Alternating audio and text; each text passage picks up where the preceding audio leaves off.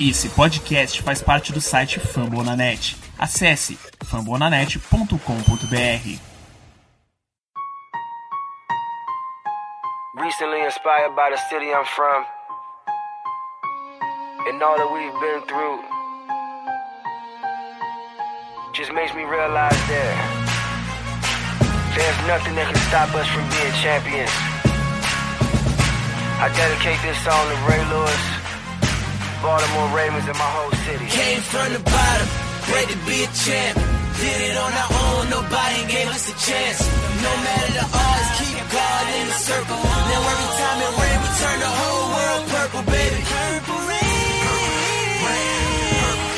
Grita aí, nação púrpura! Está começando mais um podcast da Casa do Corvo para todo o Brasil! Brasil! Eu sou Cleverton Linhares e estou aqui com Giba Pérez. Tudo bem, Giba? Tudo bem, sem navio dessa vez, né? Sem. E João Gabriel Gelli, a voz mais sedutora da podosfera esportiva brasileira, segundo os nossos ouvintes. Eu não sei quem falou isso, mas tudo bem. ai, ai. Sem mais delongas, está todo mundo aqui agora reunido para falar do draft, trazer é, à tona os prospectos, as qualidades, defeitos, o que esperar do time para a temporada 2017. Estamos hoje com a cabeça mais fria, não vamos mandar o tio Ozzy tomar no cu, nada disso, certo? Vamos tentar, né? Mas uh, eu gostei da classe, vou ser sincero. Eu também ah, gostei. É, eu também gostei, só que, né, durante o draft ah, mas ali na, na hora da cabeça quente, quando a gente.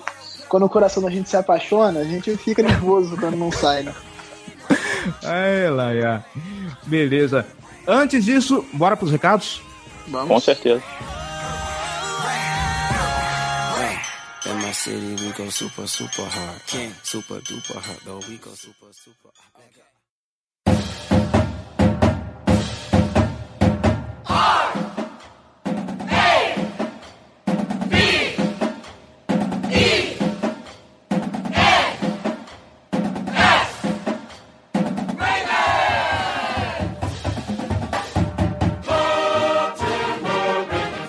Gente, eu queria fazer os agradecimentos de praxe, primeiramente a vocês dois e aos meninos que fazem a editoração do Casa do Corvo pelos textos do draft que vocês enviaram na quinta-feira. Foi um sucesso.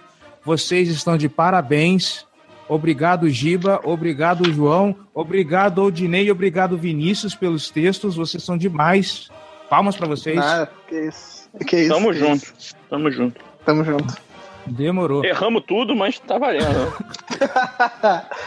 Eu estou feliz pelo Mel Keeper ter errado aquele mock draft dele, onde ele falou que o, o Jake Butt seria draftado pelos Ravens. Só isso já fez Porra, mas foi, foi, bem engraçado na, na, na rodada. Que... Ah. Foi a quinta, quinta rodada, eu acho que ele saiu, foi a primeira, uma das primeiras escolhas lá pro Broncos. Uhum. Tava eu e o Giba conversando no WhatsApp. Aí eu Aí tava chegando cada vez mais perto da escolha, eu falei pra ele, cara, vem o Jake Butch aí. Ele, puta, tô sentindo isso também. Aí a gente ficou falando, caralho, vem ele aí.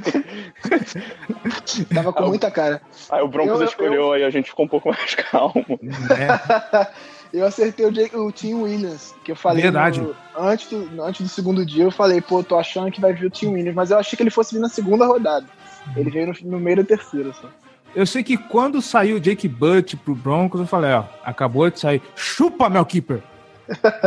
Também quero mandar os agradecimentos para quem curte e compartilha os nossos posts nas redes, nas redes sociais. Você que segue a gente no Twitter, você que curte nosso material no Facebook, muito obrigado.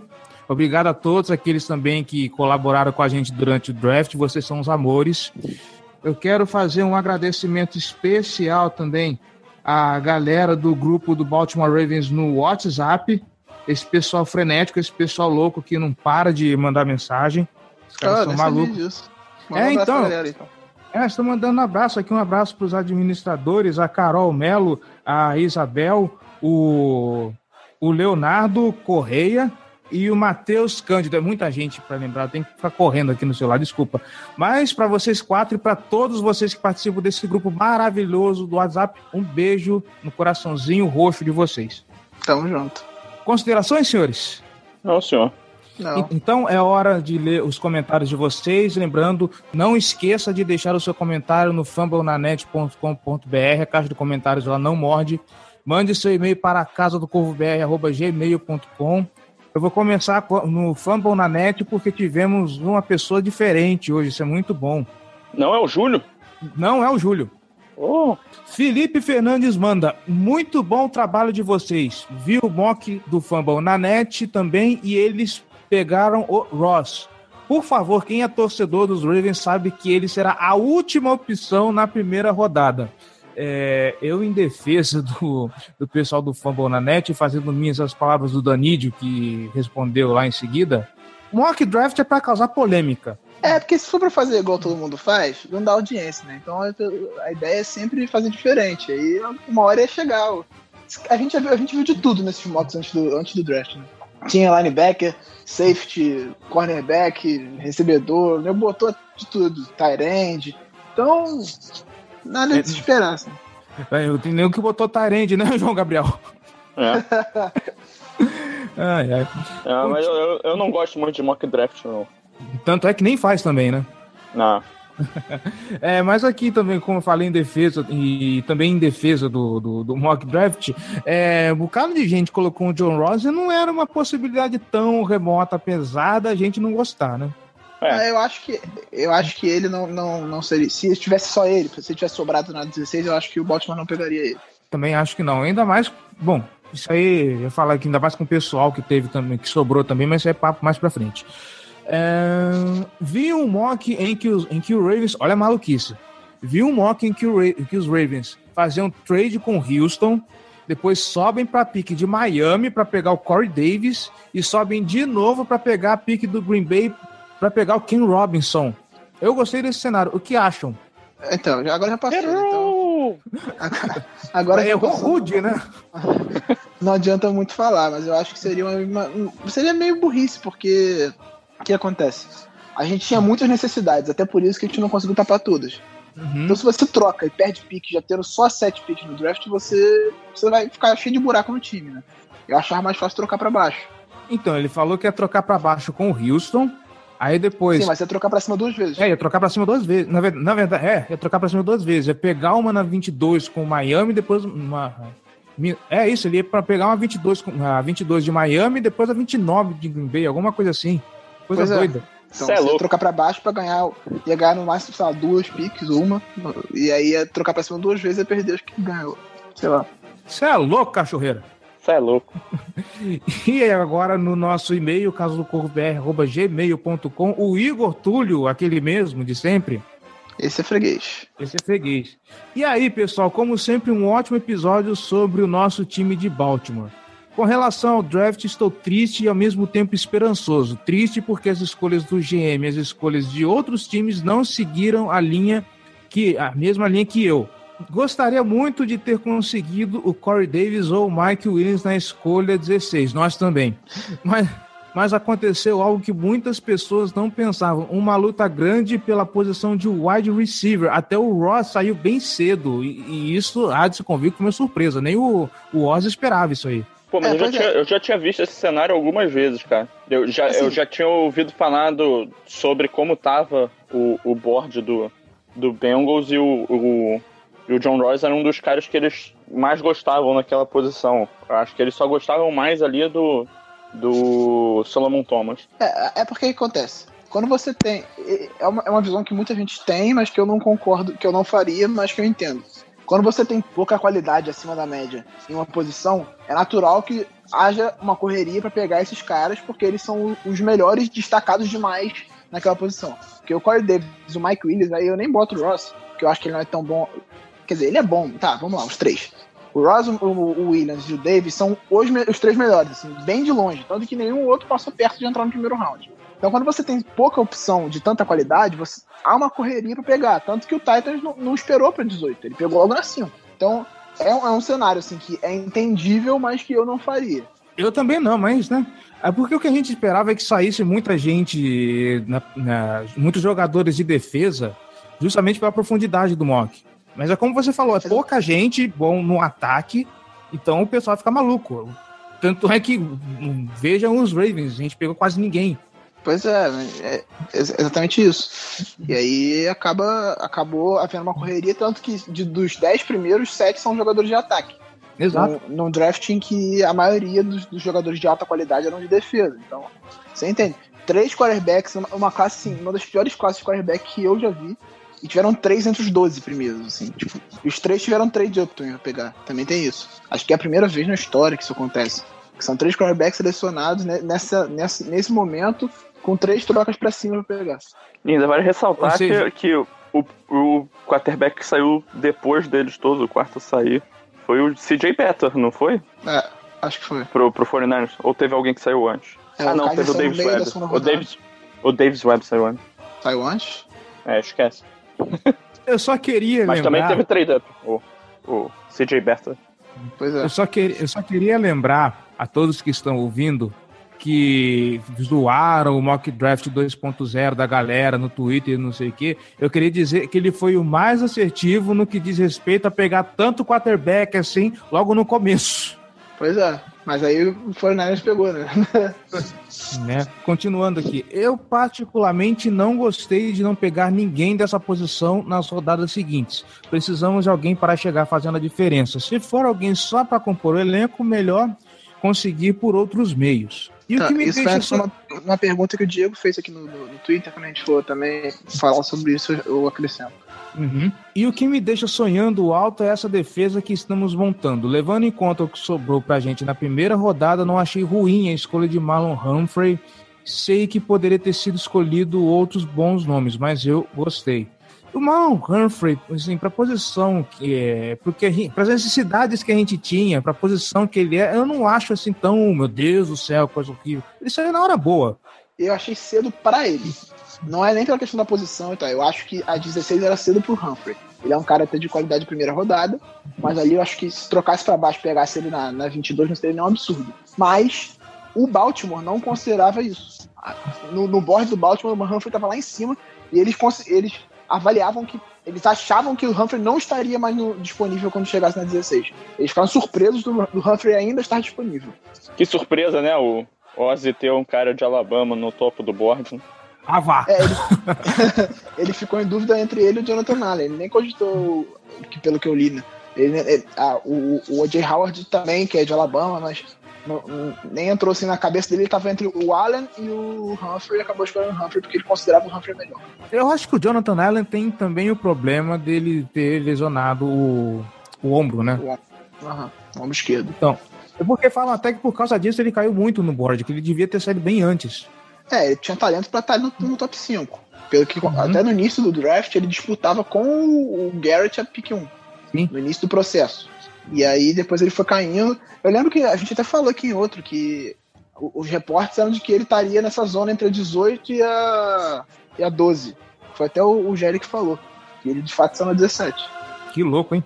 E você que está escutando a Casa do Corvo, não se esqueça, nós somos membros da família Fumble na net. Se você está escutando a Casa do Corvo, não esqueça também de escutar o Fumble na net, podcast da casa.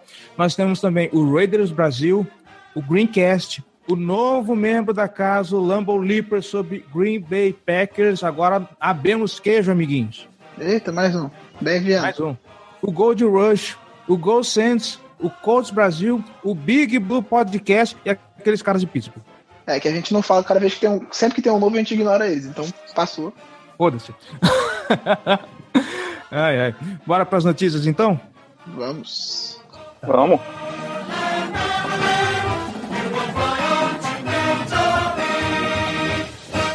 E você que está escutando isso agora, um recado rapidíssimo. Eu estive com a galera do No Flags esta semana para gravar mais um episódio, episódio 5, onde eles falam sobre a AFC North, sobre jogadores, sobre times. Então eu estive lá defendendo a torcida do Baltimore, defendendo esse time, esse estilo de vida chamado Baltimore Ravens já que infelizmente eu não pude contar com os especialistas do Giba e o João por motivos pessoais.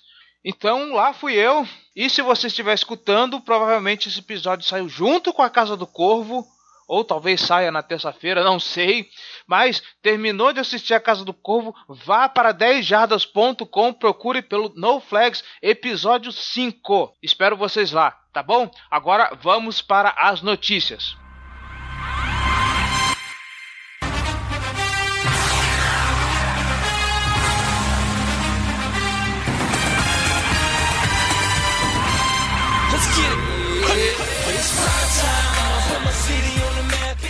Senhores, Baltimore fez a pique pelo contrato de 5 anos de CJ Mosley. Ah, essa é notícia de. Velha pra caramba. Velha pra caramba. Anteontem? Eu acho que foi mais, mais antiga, não é? Feliz é, 1999.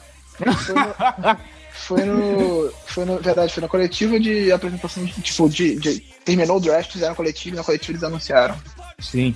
Aliás, já que vocês citaram datas, eh, hoje é 4 de maio, então feliz Star Wars Day para vocês, que a força esteja com todos nós. Obrigado. Mas é isso, o CJ Mosley está garantido por mais cinco anos, eu não lembro detalhes Na verdade, do contrato. Não, por mais um ano. Ah, um foi, ano? Foi só a, a, opção do quinto ano que foi pega. Ah, tá, tá, entendi, desculpa. Entendeu? É, uhum. E não fique maluco, hoje não é 4 de maio, tá?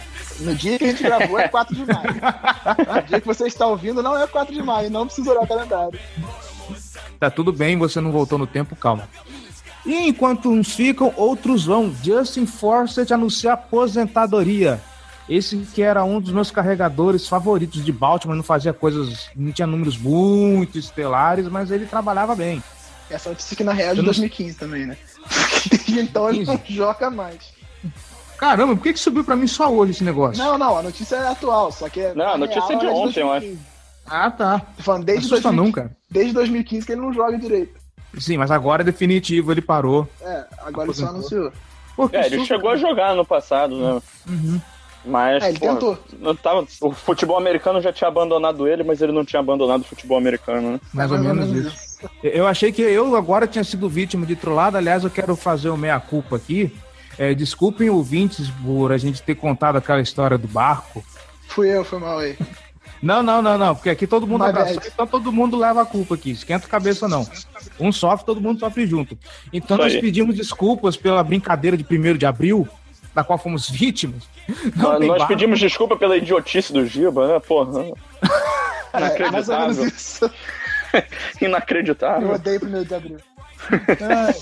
Todos nós odiamos 1 de abril. É o pior dia pra vida de um jornalista, né? De um jornalista, né? Puta que pariu, nem fala. Nem fica gra fazendo gracinha, fico puto.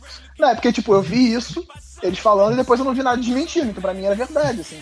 Não abriu a notícia Aí... também, né? É, não abriu, só vi a manchete, assim. tá meio ocupado não. Aí veio o Raul Sá, né? Iluminar as nossas é. mentes. Gente, esse daqui é primeiro de abril, não é? É, passou, né? Passou, meia culpa. E uma notícia rapidinha que eu acho que não vai mudar a vida de ninguém: saiu a numeração da camisa dos calouros. Se você quiser conferir, a gente vai publicar alguma coisa no Twitter. Ou se preferir, BaltimoreRavens.com, tá lá uma GIF muito bonita com o número de todo mundo. É, eu já botei no Twitter. Se quiser, até o número aqui, tá... eu tenho anotado. Isso é que é estagiário, hein? Puta merda. Eu botei no meu Twitter, no, do Bear Ravens Bra. Uhum. Enfim, Thales Balser 54, Chuck Clark 36, ele é menor 71, Humphrey 29, Siracusa, Siragusa 65, Tim Williams, o único que manteve o número da universidade, 56, e o Wormley morreu. Assim, informação de qualidade, né? Pois é. E o que isso significa? Informação vital. Não sei. Informação vital. e o que isso significa? Não sei. Absol absolutamente nada. Mas eu queria também adicionar uma outra notícia muito impactante do, desses últimos dois dias, que o Ravens dispensou o linebacker Cabelis Luckett. Também Nossa. informação importantíssima, a gente não. a nossa defesa não vai ser a mesma nessa temporada depois dessa dispensa. Eu já, já estou preparado para pick 1 do ano que vem. eu tô preparado pra pique 1 do ano que vem ser Tyrande, cara. Ainda tenho fé que o Baltimore vai cortar essa galera, velho. Não é possível. É, eu queria dizer que eu já estou em modo de preparação pro draft do ano que vem. Porra! Já comecei a ver uns mocks, inclusive, eu diria. Já, já, já, já peguei, já tô fazendo listinha aí dos seniors. Começar a dar uma pesquisadinha. Caraca, já tava de olho em alguns no tape do ano passado. Dentro do, do draft da semana passada. Que vamos. Bora. Bora pra pauta, vamos lá. Vamos lá.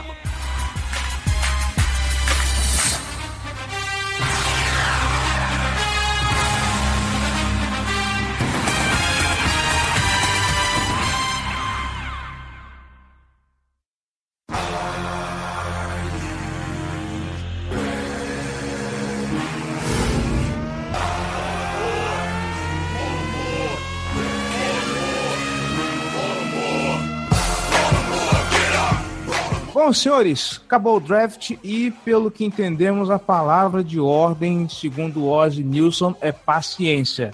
Eu lembro dele ter feito duas coletivas de imprensa, uma ao final do primeiro e a outra ao final do último dia de draft, onde ele fala: Nós não acabamos ainda. Até o jogo com Cincinnati, o nosso time não está pronto. Por que isso?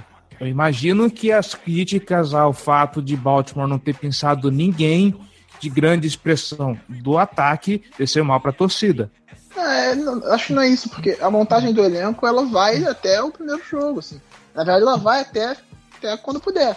Ano passado a gente pegou o do Cássio com a temporada regular em andamento. Ele foi titular na metade do jogo da temporada, por exemplo. Baita adição, né? Baita foi adição, diga-se de passagem, né? Foi titular, fazer o quê? Então, é assim, o time vai sendo montado e, e tá sendo montado ainda. Mas Não, eu acho até- que não aí uma adição tão cedo. Até aí eu concordo, mas as pessoas gostam de ver o time já pronto nas piques do draft. E quando começou a aparecer Chris Wormley, começou a aparecer Tim Williams, a galera já tava de cabeça quente. Pô, cadê o nosso wide receiver? Cadê essa linha ofensiva que não tá sendo montada? Eu confesso que depois do, ter- do terceiro defensor eu já comecei a rir em vez de reclamar. Eu, eu- eu já passei a pensar, pô, nossa defesa vai ser a melhor da liga esse ano. Né, Eu meio que não esquentei a cabeça também. Ah, vamos ver o que, que esse cara vai fazer. E o mais engraçado é que, e eu vou, eu vou fazer aqui o meu reconhecimento que eu entrei nessa onda também.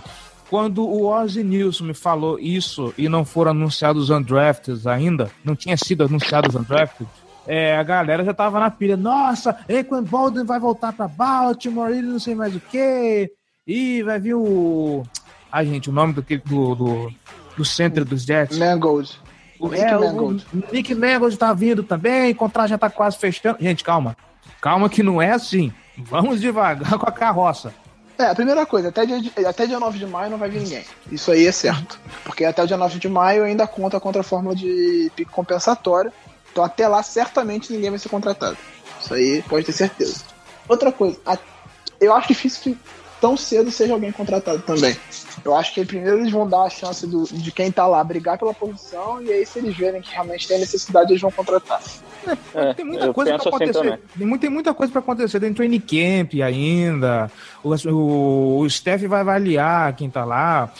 Deve sair uma boa pérola desse undrafted, ou não, mas que não seja uma pérola, um bom jogador com esse time. A gente pegou o wide receiver pra cacete no finalzinho. Então vamos devagar, vamos com calma. Tá, não vamos criar expectativa, vamos confiar no trabalho do time e ver o que vai sair. É, eu acho que é, uma- é- é- é só ter paciência, assim. E, e outra coisa, times se constroem não só com, com draft também. é, não draftados aparecem, free agent, tudo, tudo é um processo. Então tem que ter calma.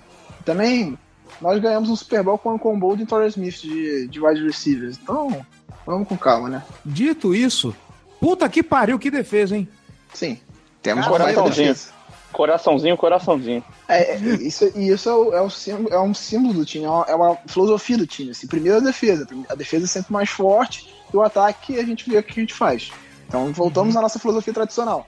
Porque depois que assinaram o contrato com o Flaco, tentaram trazer coisas pra ele, melhorar o time ofensivamente pra ver se ele rendia, porque ele era o mais caro e tipo, tava gastando muito dinheiro com ele, mas voltamos à filosofia tradicional.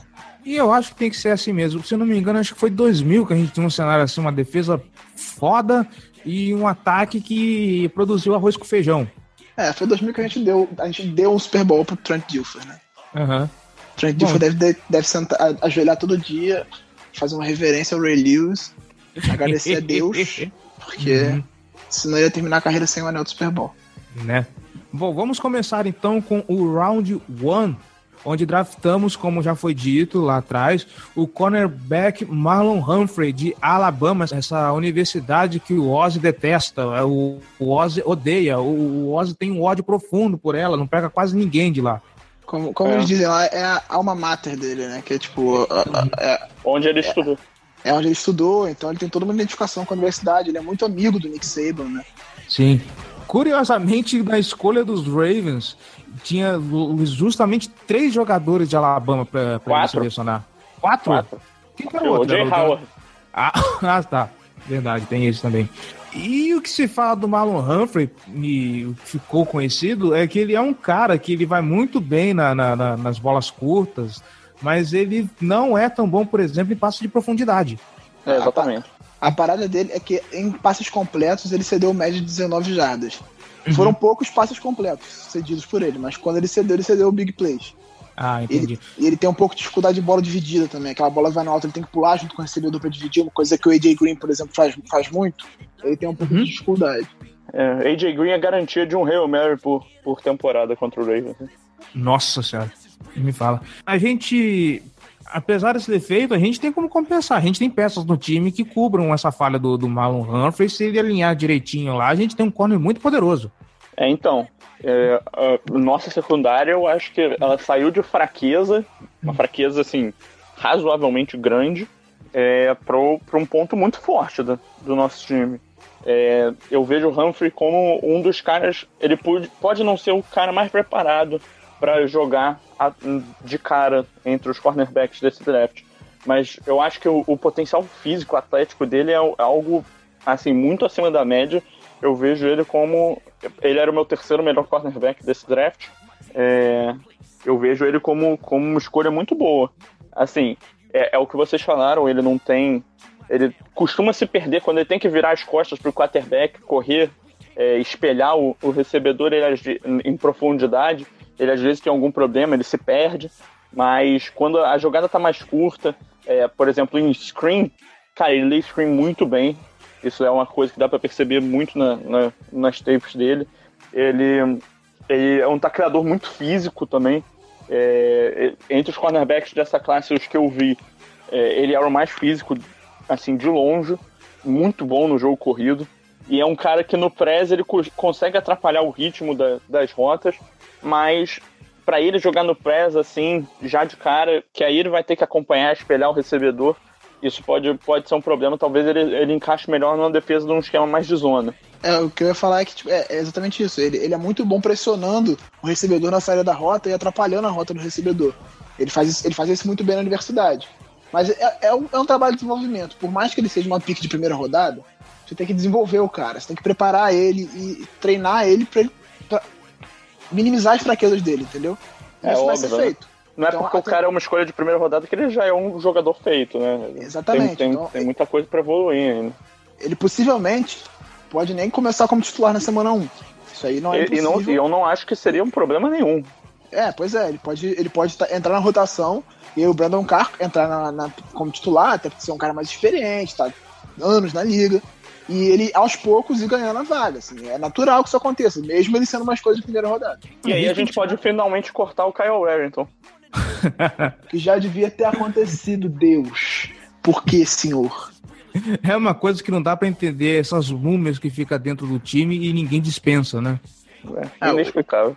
É, o Kyle Arrington nunca jogou nada no Ravens, assim, sempre foi uma tragédia e não se sabe por que, que ele tá lá. Bom, podia ainda ter o Sharice Stride, né? Então... É, valeu, Bills. Um abraço, amigo. Boa, sorte. Boa sorte. O que eu ia falar também é o seguinte: é, a gente põe muita fé sempre na primeira escolha. Há de se convir que todos ali, desde o primeiro até o último undrafted, até mesmo o kicker Bob Puyol, a gente tem o Puyol no time, cara, olha que beleza. Todos eles vão entrar no training camp em pé de igualdade. Por mais que o cara tenha sido um gênio e por isso tenha sido draftado logo no começo. Meu, é NFL, é, é outro ritmo, é, é, é, se adequar ao time. Assim, pé de igualdade não. O cara que foi escolhido primeiro, ele. Já, ele vai ter mais chance. Esperança. É, ele vai ter mais chance, vai ter mais snaps e, e espera-se muito mais dele. Sim. Mas todos eles vão ter chance de brigar por, por uma chance, por uma, uma vaga na, entre os 53, que é o primeiro passo. Você está entre os 53. Uhum. E aí de lá, estando entre os 53, aí é o caminho mais simples para você chegar ao time, entendeu? Tá no elenco principal que vai pra temporada, e aí aparecem lesões, aparecem situações específicas, você vai ter chance de se destacar no time de especialistas, o time especialista passar para o time principal. Tudo isso acontece, tudo, tudo isso é processo. Então, o primeiro passo é o cara mandar bem no training camp e conseguir a vaga dele no time principal.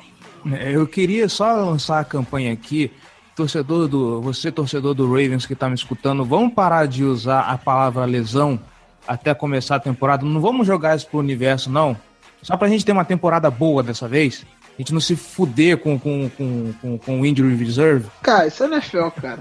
Isso é mais do que normal. Não, mas é, eu, eu, quero acreditar que esse ano vai dar tudo certo, que a gente não vai se fuder tanto com lesão, cara. Que puta merda. Não, ano passado foi também tranquilo. É, ano passado foi tranquilo. 2015 fudeu com a gente feio. Exato. É, considerações sobre Marlon Humphrey? É, acho que foi uma pique boa, como eu já disse, um pouco cedo para pegar ele. Não é um absurdo, assim, não foi um reach absurdo. Foi um pouco cedo, ele podia talvez um pouco mais embaixo, mas é uma boa escolha. É um cara que vai ser titular pelos próximos anos aí e que tem muito, muito potencial para ser. Tipo, outra coisa que eu acho que tem que destacar é a base dele, a base dele, assim, tipo, base familiar mesmo. O cara, o pai dele foi running back do Denver Broncos, a mãe dele era ginasta, a irmã dele pratica esporte também na universidade. Eu não sei qual esporte que ela faz. E, tipo, ele, eles fizeram uma entrevista junto com ele que tu vê, os caras são muito conscientes. O Marlon Humphrey é um cara muito consciente, assim, então ele tem tudo para dar certo. É, eu acho que sobre essa escolha, assim, eu acho que ele vai. Não vai ser titular na semana 1. Eu acho que, que o time vai começar alinhando com, com o Jim Smith, o Brandon Carr e o Tavon Young fazendo o slot. Mas eu acho que ele vai, vai, vai ter o papel dele crescendo ao longo da temporada. Assim, porque não tem, não tem a necessidade de botar ele no fogo já de cara. E também, aí outra coisa que eu acho legal dele é o fato da gente ter agora uma das melhores duplas de safety da NFL. Então, isso ajuda a minimizar essa principal dificuldade que ele tem de, de rastrear essas bolas em profundidade. É, outro detalhe legal sobre a escolha dele não é exatamente a ele, mas quem anunciou a escolha, né? Nossa, isso foi muito legal, cara. É, o, o melhor de tudo é você ver a felicidade do, do TJ na hora de anunciar. Tem muita gente até que acredita que tinha um nome no papel, ele trocou e falou outro. cara, tem, tem um vídeo, o, o Sports Illustrated estava acompanhando o TJ. É, explicar brevemente a história. Ele, ele teve um câncer muito sério. Eu não lembro agora qual era especificamente, se algum de vocês conseguir pesquisar aí, é, mas ele teve, teve um câncer. Ele jogava futebol americano no colégio. Foi câncer cerebral. Então, uma parada muito séria. Mas aí ele, ele jogava futebol americano no colégio e tal, é viciado no Ravens, e aí teve esse problema e começou a passar pelo, pelo tratamento, quimioterapia e tal, começou a ficar bem debilitado, é, foi internado, e nesse processo é, a única coisa que motivava ele era conver... as enfermeiras só conseguiam chegar mais com ele, conseguiam arrancar algumas palavras dele quando conversavam sobre futebol americano e especificamente sobre o Ravens. Aí veio o pessoal de uma das uma daquelas é, ONGs dos Estados Unidos, a Make a Wish, que é, a pessoa se inscreve e tal, e o pessoal dessa ONG tenta realizar um dos seus sonhos. É, e aí, depois de, de discutir lá com o pessoal, do Make-A-Wish, o TJ falou que gostaria de anunciar a primeira escolha do, do draft do, do Ravens esse ano. Aí ele tava lá no colégio, né, ele já, já tava um, um pouco melhor, ele voltou para as aulas, aí ele tava no colégio, ele cantou num, acho que foi um baile ou, ou um, um recital do, do colégio dele, aí ele terminou de cantar e aparece no fundo o vídeo do, do John Harbaugh falando e aí, TJ, tudo bem e tal, blá blá blá, vem, vem anunciar aqui o, a nossa escolha em Filadélfia semana que vem. Aí tem, tem o Sports Illustrated fez um vídeo dos bastidores, ele encontrando o, o Dennis Pitt e tal, é, ganhando camisa autografada. E ele dizia que o, o maior medo dele era ou errar o ano, ou errar qual era a escolha, ou a gravata dele, que ele tava todo de terno gravata, né? Gravata roxa, cor do Ravens, a gravata dele tá posicionada errada, ou então ele desmaiar depois de anunciar a escolha. cara, cara, é tipo, é, foi, foi um negócio absurdamente emocionante, cara, de verdade. Eu... É, não, a história, a história, Eu já tinha visto a história antes do draft, que eu tinha anunciado, eu tinha mostrado o vídeo do Harbour e tal. Até eu encontrei ele com o Pita. E aí eu já meio que esperava, mas aí a reação dele foi maravilhosa, assim, ele comemorando antes de anunciar foi muito bom, assim. É, ele, história muito maneira mesmo. É, e o, o negócio do, do Sports Illustrated, ele conta que, que ele comemora porque ele queria que o, que o Ravens pegasse um cornerback. Ele gostaria de um wide receiver, ele diz. Eu gostaria de um wide receiver, mas eu, eu, eu gostaria mais ainda de um cornerback. Aí ele viu que era um cornerback, ele deu aquela, aquela comemorada que viralizou na internet. Né? Olha aí o destino se moldando para ajudar o garotinho. Que bonito, gente. É, você que tem a oportunidade de ver esses vídeos do Sports Illustrated ou então de essas cenas de bastidores, assiste. É, não só esse, que é talvez o mais emocionante do ano do Baltimore Ravens, mas você pegar também o vídeo que da irmã do Marlon Humphrey. Acho que foi você, Giba, que me passou isso aí, não foi? Fui eu, fui eu. Eu acho que eu postei no Twitter até. Sim, exatamente. A irmã do Marlon Humphrey filmou o dia dele antes da escolha, ele, ele treinando de manhã, ele cortando o cabelo, e aí, tipo, ela entrevistou os familiares todos antes, e aí o momento da ligação, que é sempre o mais emocionante para todos os atletas, né? Muito maneiro o vídeo, vale a pena ver. É legal que ninguém acertou, né? Que todo mundo falando que queria ver em Tennessee, queria ver em Miami, queria ver em Pittsburgh, ninguém... Cada ninguém um falou Baltimore. Ninguém falou Baltimore. Paciência.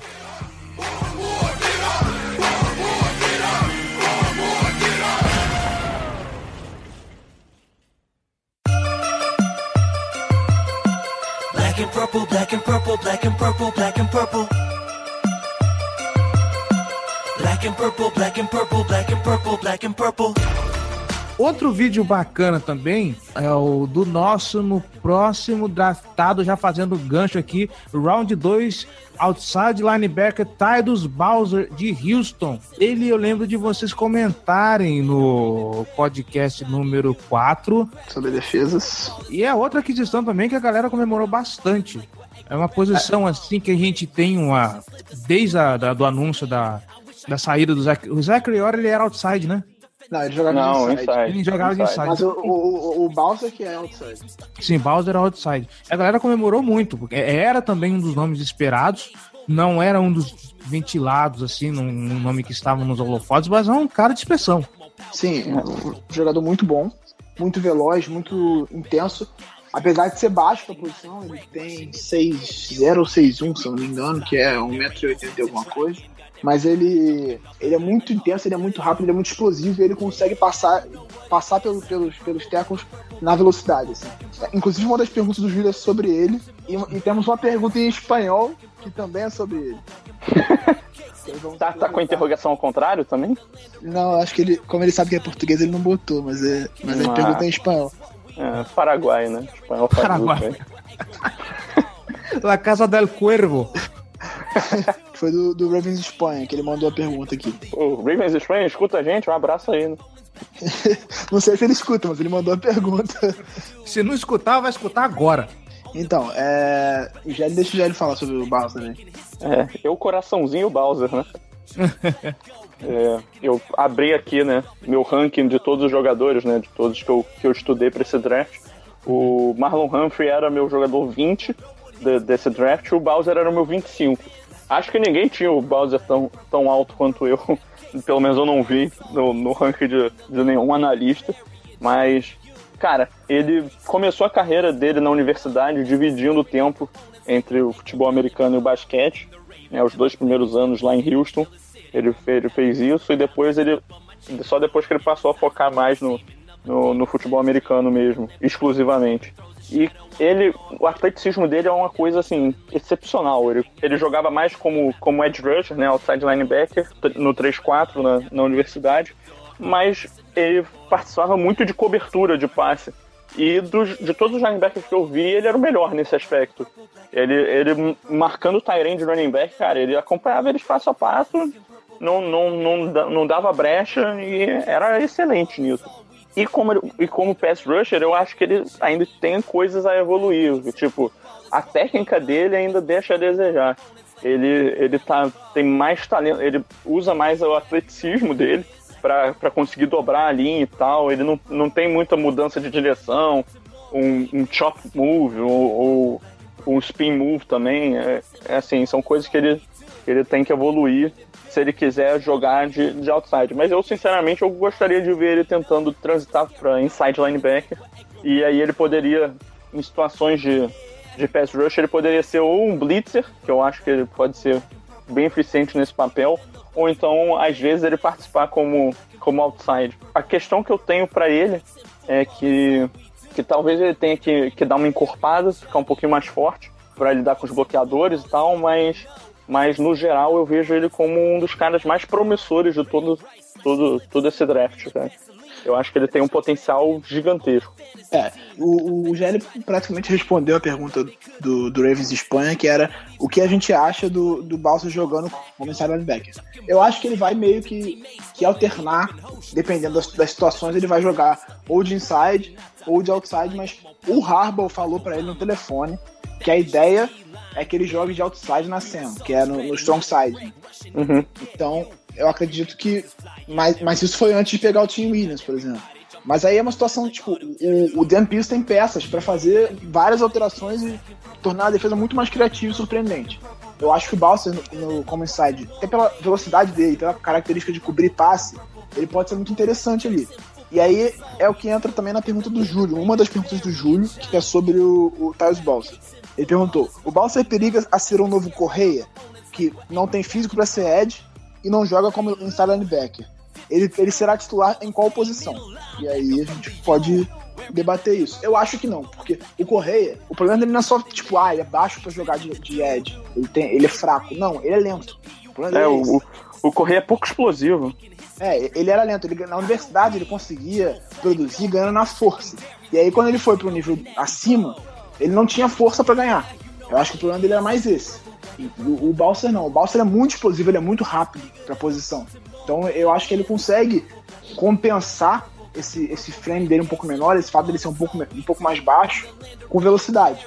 Vocês responderam uma pergunta minha, aliás. Eu ia perguntar justamente isso: se de repente o Baltimore não pensa em trazer o Tyrus Bowser para dentro, é, colocar ele no inside linebacker pra, e põe o Tim Williams como outside, por exemplo. Colocar os dois. É, o Tim Williams só tem condição de jogar do lado uhum. de fora. É, a parada é que o Tim Williams ele precisa se desenvolver um cara que vai ficar os três downs dentro de campo. Assim. É, eu não acho que ele vai, vai chegar a esse ponto. Porque por enquanto ele é um cara de situação. Terceira de descida. Situação de passe. Passando pro round 3 agora, onde tivemos duas escolhas, já falamos até um pouquinho de uma delas, mas a gente vai falar agora, vocês vão falar, porque eu não sei nada nada desse cara, do defensive end Chris Wormley de Michigan. Eu só vi o Giba xingando pra caralho no Twitter, isso eu sei. Não, eu tava xingando pra caralho porque eu queria o Godwin, não quer dizer que eu não gosto do Wormley, eu gosto do Wormley. Eu não lembro de, do nome dele em si, nenhum mock draft, de passagem. Cara, o Wormley é um jogador bem sólido, cara. É. é na época dele em Michigan, ele fazia o outro lado do, do Taco Charlton. Uhum. É, só que. Só que ele é bem grande e tal e é meio um pouco mais lento. Para Ed não era muito bom, é, essas características para NFL e tal. É, e aí eu, eu, vejo ele transitando pro mais, eu via ele transitando mais pro, pro interior da linha. É, só que no, no, Ravens eu acho que ele vai fazer uma função de defensive end. É, ele vai ser da ponta da linha, mas ele não vai ser um, um edge defender. Ele vai ser um, Isso. Ele vai ser um defensive end, ele vai jogar do lado do Brandon Williams e vai tentar um inside pass rush que é o que, é, ele. Que, ele, que ele faz melhor, assim. Isso, é. Ele. Cara, eu acho que ele, o Michael Pierce, o Brandon Williams, o Calfuse, eu acho que já, já é uma linha de respeito. E ainda tem, tem as outras, outras peças ali de, de rotação, mas eu acho que isso aí já, já é uma linha legal. É, você tem o, Brent Urban, tu tem, você tem o Cal Davis, são todos jogadores que foram escolhidos mais baixos, mas que se desenvolveram em bons atletas. Então, esse trabalho de desenvolvimento do Ravens, principalmente em linebacker e linha defensiva, é muito bom. Jogadores que, que pega assim em late rounds e consegue desenvolver em bons atletas em jogadores titulares que muitos, muitos times gostariam de ter. Principalmente nessas duas nesses, dois, nesses dois setores do time. O Chris é, seria o cara para entrar na rotação, no caso? Ah, no primeiro momento, acho que sim, mas ele pode desenvolver no titular com, com tranquilidade. É, eu, eu, acho que, eu acho que no, no, no, esquema atual do time, eu acho que ele é titular, cara. É, não, é, é, que eu tô falando, ele pode, ele pode eu acho que ele um provavelmente que não vai começar. É, eu acho que ele provavelmente não vai começar como titular, mas eu acho que, ele eventualmente vai ser. Eu acho que o único setor do time que vai ter um calor de titular vai ser a linha ofensiva. Até por falta de opção. Mas aí, sobre o Wormley, eu acho que ele é um cara que que ele no snap ele tem um tempo de reação bom, mas ele não é muito explosivo. Então, às vezes, ele não consegue aproveitar, tirar um proveito bom dessa, dessa reação rápida que ele tem. E o tamanho dele é muito bom também. É, principalmente agora, que, que ele vai jogar de defensive end, ele tá com, com, com as dimensões físicas adequadas é, e consegue se movimentar de forma bem, bem decente para alguém desse tamanho dele. É, talvez adicionar um pouquinho de massa muscular e tal. É, principalmente agora que, que ele tá passando por uma posição um pouco mais é, no interior, né? do que ele tá acostumado a jogar. É, cara, eu, eu, eu gosto bastante dessa escolha, até porque é uma necessidade que, que ele atacou no, no depois da troca do, do time Jernigan. Eu não acho que ele tem o potencial que o Jernigan tinha, mas eu, eu, eu vejo ele como, como um jogador sólido que, que, que vai conseguir marcar o, as laterais da, da linha. No, eu eu tô, tô, tô animado com a adição dele, sinceramente. É, nem, nem foi só o time Jernigan, a gente perdeu o Jernigan e o Lawrence Guy. Então, tipo, a gente precisava de uma reposição. Eu esperava que fosse um pouco depois essa reposição, tipo, em quinto round, mas foi, foi no terceiro, com um jogador muito sólido e um jogador que o, o Baltimore tem muita informação. Porque ele jogava em Michigan com o Jim Harbaugh e certamente o John pegou informação pra caralho sobre ele, então conhece muito bem o cara. É, o que não faltou foi informação privilegiada aí nessa, nessas primeiras escolhas, né? Pô, mano, Michigan é Alabama, você tá de sacanagem comigo, né? Pois 3 é, das exatamente. 4. Aham. E aí também só, como eu já dei esse dado no- nos outros, o Warner era meu, meu cara 71 no, no draft. Como que é a, a defesa de Michigan? E- Eles alinham com, com 3-4? Não, 4-3. 4-3 Ele jogava, de- ele jogava defensive end lá. E aí, como é que é essa transição da, de, de, de jogador que ele está acostumado no 4-3 e passa pra 3-4 na NFL? No caso do Warley, eu acho que É, é diferente, é bem diferente, porque acontece, quando você quando tá na 4-3, você, se você joga nas pontas da linha, você é o edge, você é o, é o pass rusher. É o, edge, é o edge defender, o cara que vai atacar o QB direto pelas pontas. Você- e quando você joga na 3-4, você vai atacar por dentro, em vez de atacar, de atacar por fora. Porque tem o, o, o outside linebacker que, que vai fazer essa função de pass rusher. Então você tem que se adaptar a passar por dentro da linha, que você precisa ser muito mais físico para fazer isso. Porque você está passando entre o guard e o tackle. Quando você passa por fora do tackle, você pode ser mais veloz para tentar contornar ele ou então ganhar dele na velocidade. Quando você passa por dentro, você precisa ser mais forte. Porque se, quando você recebe dupla marcação, é muito mais difícil de você passar. E aí é, é mais ou menos essa adaptação que precisa ser feita.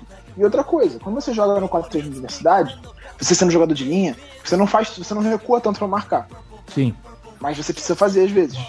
Agora, quando você joga no 4-3, sendo um dos, dos um 3-4, quando você é um, um defensive end no 3-4, você não vai recuar pra marcar, você é da linha, você vai pra cima. É assim como a diferente adaptação do edge defender, do defensive end da 3-4, que vai virar outside linebacker quando vai pra, pra, pra, pra 3-4. Da 4-3 pra 3-4. Porque aí quando ele é, É. defensive end na 4-3, ele vai pra cima e ele não recua tanto pra marcar. Mas aí quando ele vira outside linebacker, ele precisa, ele precisa recuar. Ele precisa voltar pra marcar às vezes. Pra cobrir o passe. E aí é uma adaptação completamente diferente. Então, É, eu acho que tem muito a ver com, a- com as características físicas e, e técnicas do cara. né? Eu acho que, o- que o Warner é um que deixa melhor pra ser defensive end de 3-4.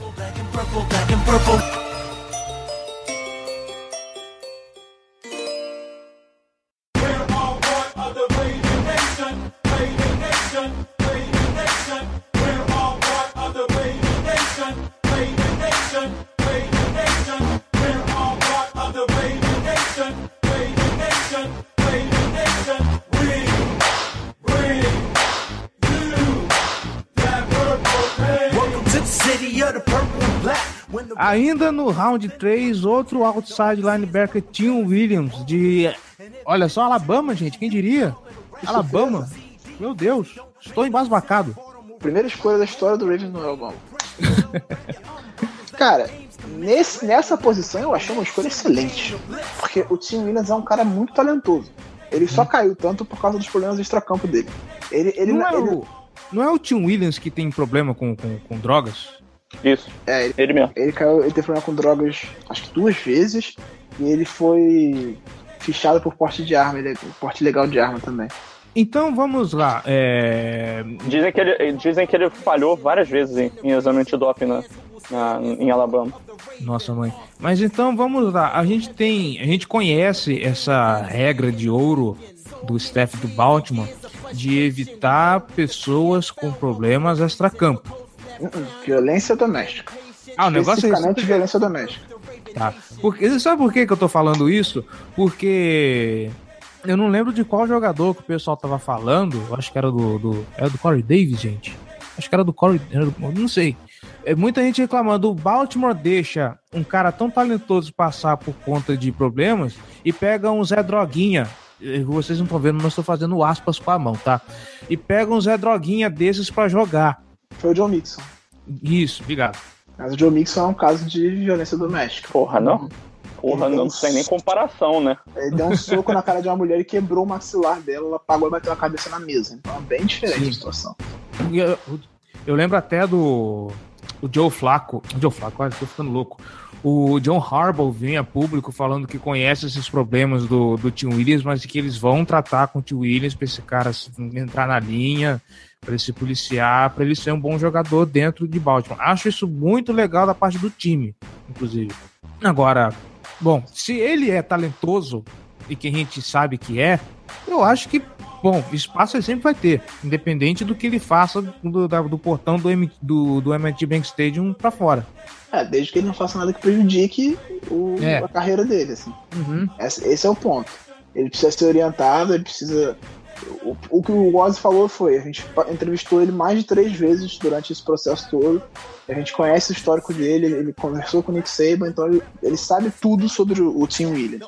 Ele falou: a gente se sentiu confortável, pelo que a gente conhece dele, pelo que a gente sabe dele, a gente se sentiu confortável em fazer essa escolha nesse momento do draft. Então, tipo, eles sabem tudo, eles entrevistaram o cara, eles botaram três pessoas diferentes pra entrevistar o, o Tim Williams durante o draft também.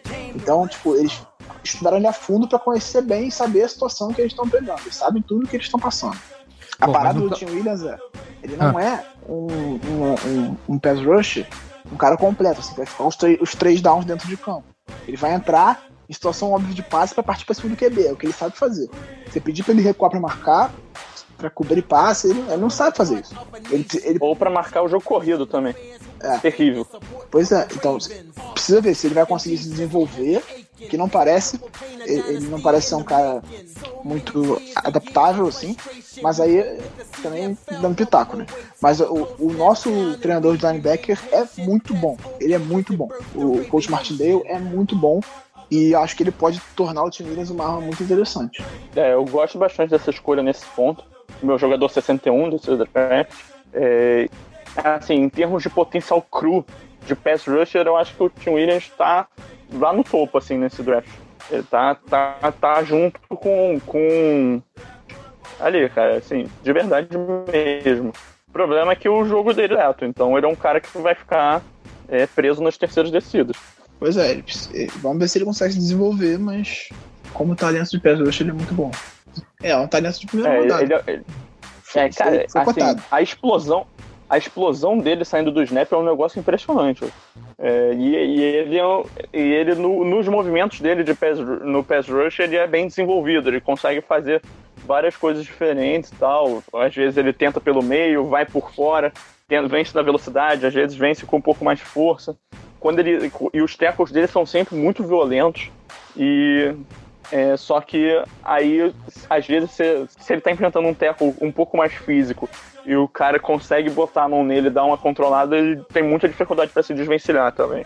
Então, assim, ele é um cara com, com bastante valor aí, até porque nunca é demais, ter, um pass rusher nunca é demais, mas, assim, é, ele tem, tem também os pontos negativos deles e é por isso que ele estava disponível nessa, nessa faixa, né? Então, é, também é bom ficar de olho nesse caso.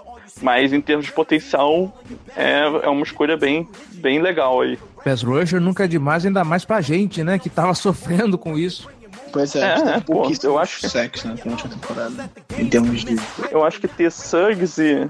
Suggs, Judon, Zadarius Smith e o, o Bowser e o, e o Williams é, é, um, é um quinteto bem, bem legal, assim. É, que tem, tem valências diferentes e que podem trazer coisas Isso. diferentes ao, ao à posição, assim. Então você pode usar eles em situações específicas e tornar o time mais completo, com peças diferentes. Passando agora para a quarta rodada. Baltimore escolhe o guard Nico Saragusa de San Diego State. Eu fiquei muito contente com o feedback que vocês me passaram sobre esse cara, por conta de ele e o German com esse sobrenome muito filho da puta que eu não sei pronunciar. Agora eu sei, agora eu sei o que, que você passa com o Onassor. Pois é. é Illuminor. Illuminor. Illuminor. Eu já, falei, eu já falei isso no Twitter, isso parece o nome de elfo do Senhor dos Anéis. Elu, Eluemunor. Illuminor, né? Mas o, o que eu vi vocês comentando eu achei muito legal é que tanto ele como o Illuminor, eles adicionam versatilidade ao ataque, porque o Nico provavelmente ele vai jogar de guard só quando for necessário, provavelmente ele vai alinhar de center. E a mesma coisa o Illuminor que ele, que ele, provavelmente ele, o time trouxe ele para jogar como right tackle. Mas se eu não me engano, ele também joga de guard. Se eu não me engano, se eu não estou errado, é guard. O Siragusa ele nunca teve experiência de center. Uhum. Ele nunca jogou como center na Temporada... universidade. O Siragusa, ele, a ideia é, porque o, o, acho que o Ozzy já tinha falado sobre isso, se eu não me engano, em pegar um cara de guarda e desenvolver ele como um center no futuro. É improvável que o Siragusa seja titular na, como center na primeira semana. Ele provavelmente vai, vai se contra, vai se desenvolver, ele tem que aprender a fazer snap, ele tem que aprender a bloquear como center, é uma situação toda diferente para aí sim depois ele virar titular que eu, que eu acredito, talvez venha o Mangold, e aí o Mangold vai ser tipo um tutor pro Siragusa se adaptar à função. Que eu acho que seria é. interessante. É. Eu não sei. Eu acho que, que o nosso center titular dessa, dessa próxima temporada não tá no elenco ainda. Eu já acho o contrário, cara. Alguma coisa tá me dizendo que o time tá pondo fé no escura. Sei, eu acho. É, eu é, acho. Cara, é porque a classe de, de linha ofensiva do ano passado era muito, muito boa. Então, é possível que tenha bons valores que não foram draftados. Uhum. Seria o caso do Nembo, seria o caso do, do Escura. Os dois foram calouros não draftados no ano passado. Agora, se confiam nele para se titular essa temporada, eu já não sei. Não vi nada sobre isso. O, o Nembot eu já vi citarem nominalmente que é um cara que a, que a comissão técnica gosta muito e que possivelmente vai brigar pela vaga. A ideia, a ideia é que os dois que chegaram esse ano briguem pela vaga com os outros candidatos. O Siragusa vai se adaptar e brigar pela vaga com o Ryan Jensen, com o John Urshel e com o Matt Scura, de center. E o Elemenor vai chegar para brigar pela vaga de right tackle junto com o Wesley, com o Nambot e com o Hurst, que é uma bosta. Então a ideia é que eles briguem pela vaga e sim, você tem quatro jogadores brigando pela vaga, o melhor vai ser titular. Certo. Quanto mais chances você tiver, menor a, a, a probabilidade de errar. É, eu, eu acho o Siragusa muito forte na, no jogo corrido, assim, contra. É, na, protegendo o quarterback no, no espaço, ele tem, tem um pouco mais de dificuldade, mas ele é um cara bem atlético e ele, o porte físico dele é, é, bom também, ele é bem grande. Eu, eu sinceramente acho que, assim, meu palpite para essa linha ofensiva é razoavelmente diferente do de vocês. Eu acho que o Siragusa vai ser o titular né, de, de guarda e, o, e eles vão jogar o, o Alex Luz para ser o right tackle. É, é uma possibilidade também, eu não, eu não duvido que isso aconteça, não. Mas eu acho que, que, que o, o, o Ravens quer evitar mexer no, no Alex Lewis. Assim. Se precisar, vão fazer, mas eles querem evitar isso. Eles querem deixar ele como guard, que ele foi bem como left guard, e tentar só mexer nas outras funções. Pelo menos foi queria... isso que eu entendi do que eu li. Eu queria só salientar uma coisa, que ele ser grande, o, o Gelli, é, é, meio que você tá sendo generoso. O Siracusa, ele é grande, cara. Ele é grande. Pensa no homem grande da molesta, como diria minha mãe. Gigantesco de... Aham. Uhum. Cara é enorme. Esse cara, como. Eu acho que pelo tamanho dele, talvez eu, eu, eu vá nessa linha de que o de que eles ainda pretendam colocar ele como como centro sim. Não sei. Eu vejo, eu vejo isso acontecendo, assim, ele sendo center e o Elemenor brigando pela, pela vaga de right tackle, com o Alex Lewis ficando na, como left guard, mas não acho, não, não descartaria a opção de mover o, o Alex Lewis para para right tackle, botar o Siragusa ali e trazer o Mangold, assim, é, é uma possibilidade. Mas eu, eu acho que não faria muito sentido, entendeu? Porque o, o Elemenor veio vai brigar pro right tackle. Você vai deslocar o left guard pra lá e ter que mexer nas outras. Eu acho que faz mais sentido você evitar mexer nas posições que já estão consolidadas e só encaixar as peças onde está faltando. Se, se eles estão prontos para isso, eu não sei. É, se não estão prontos, vão ter que ficar.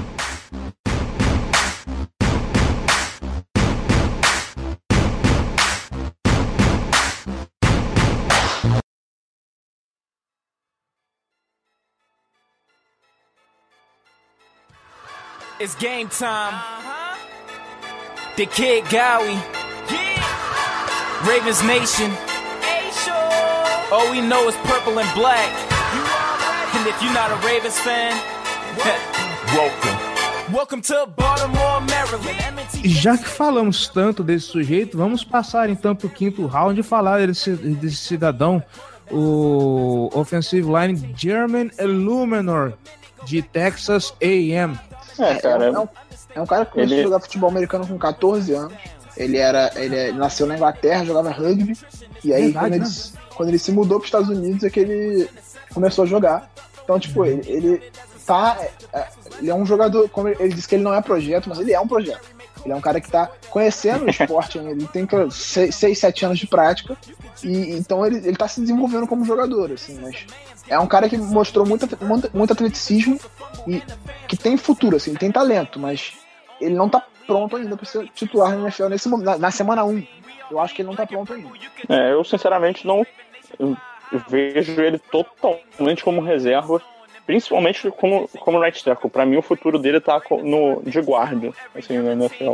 Então, A avaliação, eu não tinha visto dele é, an- antes do draft, eu fui ver agora, né? Não tinha nem no draft breakdown, tive que ficar assistindo pelo dos outros jogadores de, de Texas A&M, mas um cara muito forte, cara.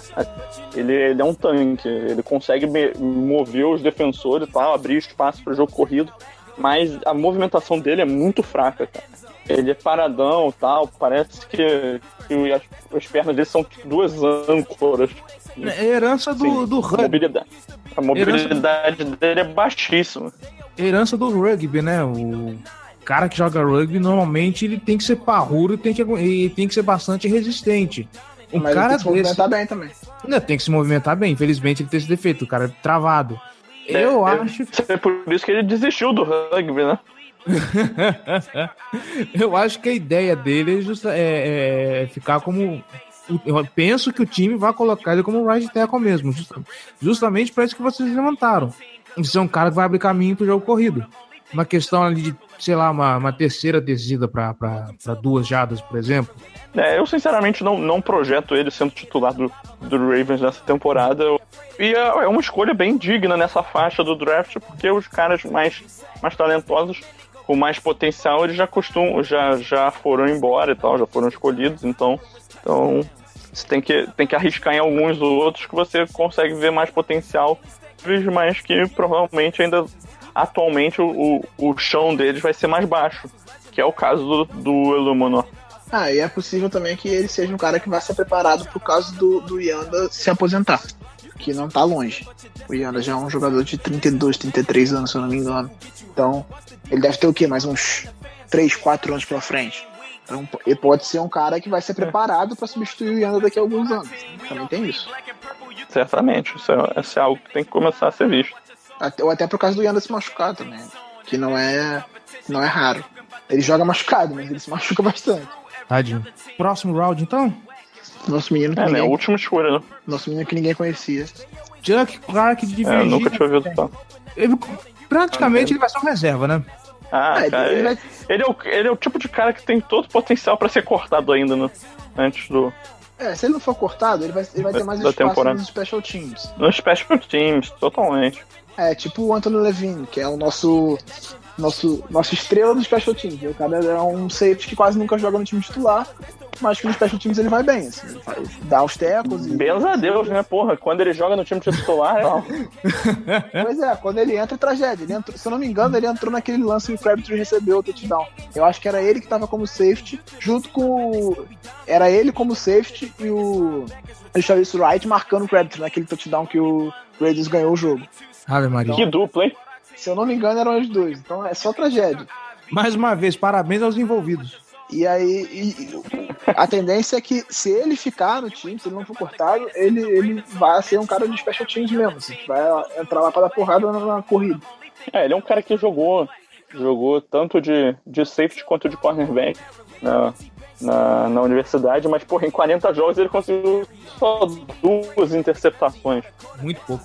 Então, Ah, e ele- não, não, não tem, não, assim, natural pro, pro negócio, né? Os instintos dele. São ruins, os instintos são ruins. E ele, ele, ele é pequeno para safety também. E, e pelo, e pelo que eu li, ele tem alguma dificuldade em ler os quarterbacks. Ele é enganado muito fácil pelo, pelo, pelo, pela, pelo, pelos olhos do quarterback Action, então. Ele cai muito no play action, ele cai- e ele é enganado pelo, pelo olho, assim, pelo olhar do, do, do quarterback, assim, coisa que o Peyton Manning fazia muito bem, por exemplo, que era ficar até o último segundo pra olhar pra quem ele ia lançar. Então, é um cara que é enganado fácil.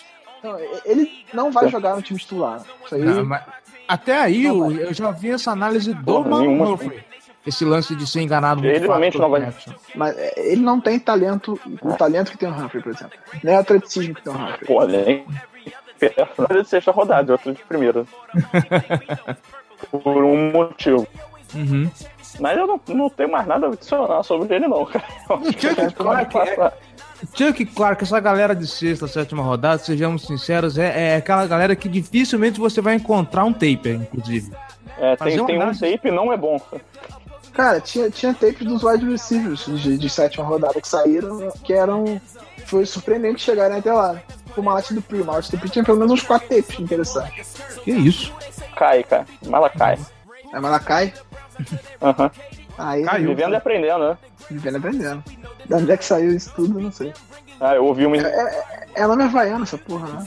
Bom, agora vamos falar um pouco dessa galera que foi selecionado como undrafted. Não, não vamos falar um de cada um. Vamos sim só fazer um catadão geral de o que vocês esperam dessa galera. Quem pode brilhar e quem vai ficar no limbo mesmo. Eu não espero muita coisa, não, cara. Eu vi a classe de É, não, não draftados, eu não achei grande coisa. Acho que tinha algumas opções melhores que foram para outros times, por exemplo. não, todos os caras mais talentosos foram andar nos times mesmo. Ah, tá, entendi. Então, o que eu já vi falar por exemplo, o Tim Patrick de Utah. Eu é só um vídeo, eu não vi tape desse cara, mas me parece, me falaram que ele é bom. Inclusive, eu cheguei até a mandar, colocar no Twitter, não sei se vocês chegaram a ver, um vídeo que ele dá um. um em que eu vou fazer o uso de um recurso literário para explanar exatamente o que aconteceu. Ele dá um dibre no, no, no Adore Jackson pra touchdown, que é, que é sensacional. Ah, foi Agora- a partida da carreira dele, aquele jogo. Então, Foi isso que eu ia falar. Eu, USC. eu não sei se, se é uma pérola no meio da carreira dele ou se ele realmente é bom e deu azar de, de, de cair como calor não draftado. Assim, entre os que a gente pegou, ele é o melhor. Uhum. Não quer dizer muita coisa. Ele é rápido, ele é, ele é muito grande, bem grande. E mesmo assim ele é bem rápido. Mas ele não é um cara mais talentoso do mundo. Ele se alinha, ele ele alinha dos dois lados do campo, isso é interessante. Ele tem alguns problemas com os drops, pelo que eu vi nas tapes dele. Ele dro- dropou algumas bolas que eram bem fáceis de pegar assim, mas ele teve uma produção universitária interessante. Na última temporada ele produziu mais de 700 jardas, se não me engano, e 5 touchdowns. Não tenho certeza, eu acho que foi isso. Assim, dos que a gente, do- dos wide receivers que a gente escolheu, que a gente selecionou depois do draft, ele é o melhorzinho. Mas se vai ter alguma chance entre os, entre, entre os 53, eu não sei. Não que a gente É. tenha muita alternativa, né? Eu não nutro expectativa por nenhum deles, cara. Sinceramente, eu também não espero muita coisa, não. De nenhum do- dos, dos não draftados. Pra você que tá escutando aí, só por curiosidade, nós recrutamos o quarterback Zach Terrell de Western Michigan, os wide receivers Tim White de Arizona State, Tim Patrick de Utah, Quincy Adeboyeho de Mississippi e CJ Board de Tennessee. Ou Miss. Veio também o linebacker Ben Bradley de Pittsburgh, Pensilvânia, desculpa. o defensive end Omarius Bryan de Western Kentucky, o running back Taquan Mizell de Mizell, Mizell de Virgínia, o fullback Rick Ortiz de Oregon State, o offensive line Andrew Wild de Western Michigan, o kicker Bob Puyol de Connecticut. E o punter Kenny Allen de Michigan. Ufa, é gente, hein? Pra não dizer, Veja bem, ninguém, só os craques, né? pra, não dizer que, Opa. pra não dizer que ninguém vai ficar no elenco, talvez o fullback fique, porque não tem outro. Também, né? Ainda tem, ainda tem isso. Perdemos o nosso pra, pra São Francisco. Então talvez ele fique se o Baltimore fizer questão de ter um fullback no elenco. Ainda tem a opção de a- tentar adaptar o Nick Boyle, mas eu acho que é possível que ele fique, até pela tradição do Baltimore de sempre ter um, pelo menos um, um, um não draftado que vai, vai pro 53, nos últimos acho que 5 anos aconteceu isso. Então é possível que o Ortiz esteja entre os 53, mas de resto eu não boto muita fé em ninguém não. Não, eu ainda arrisco que o Tim Patrick ainda vai fazer. É aquele diamante que a gente pesca, que raramente se pesca entre os undrafted. Eu sei lá, ainda tenho esperança que com algum tempo o Tim Patrick se desenvolva. Mas Cleverton, você põe sua mão no fogo pelo Tim Patrick? Não. É. Tá todo... Eu também não. Bom, é isso então. Vamos para as perguntas, gente? Claro, nosso. Vamos.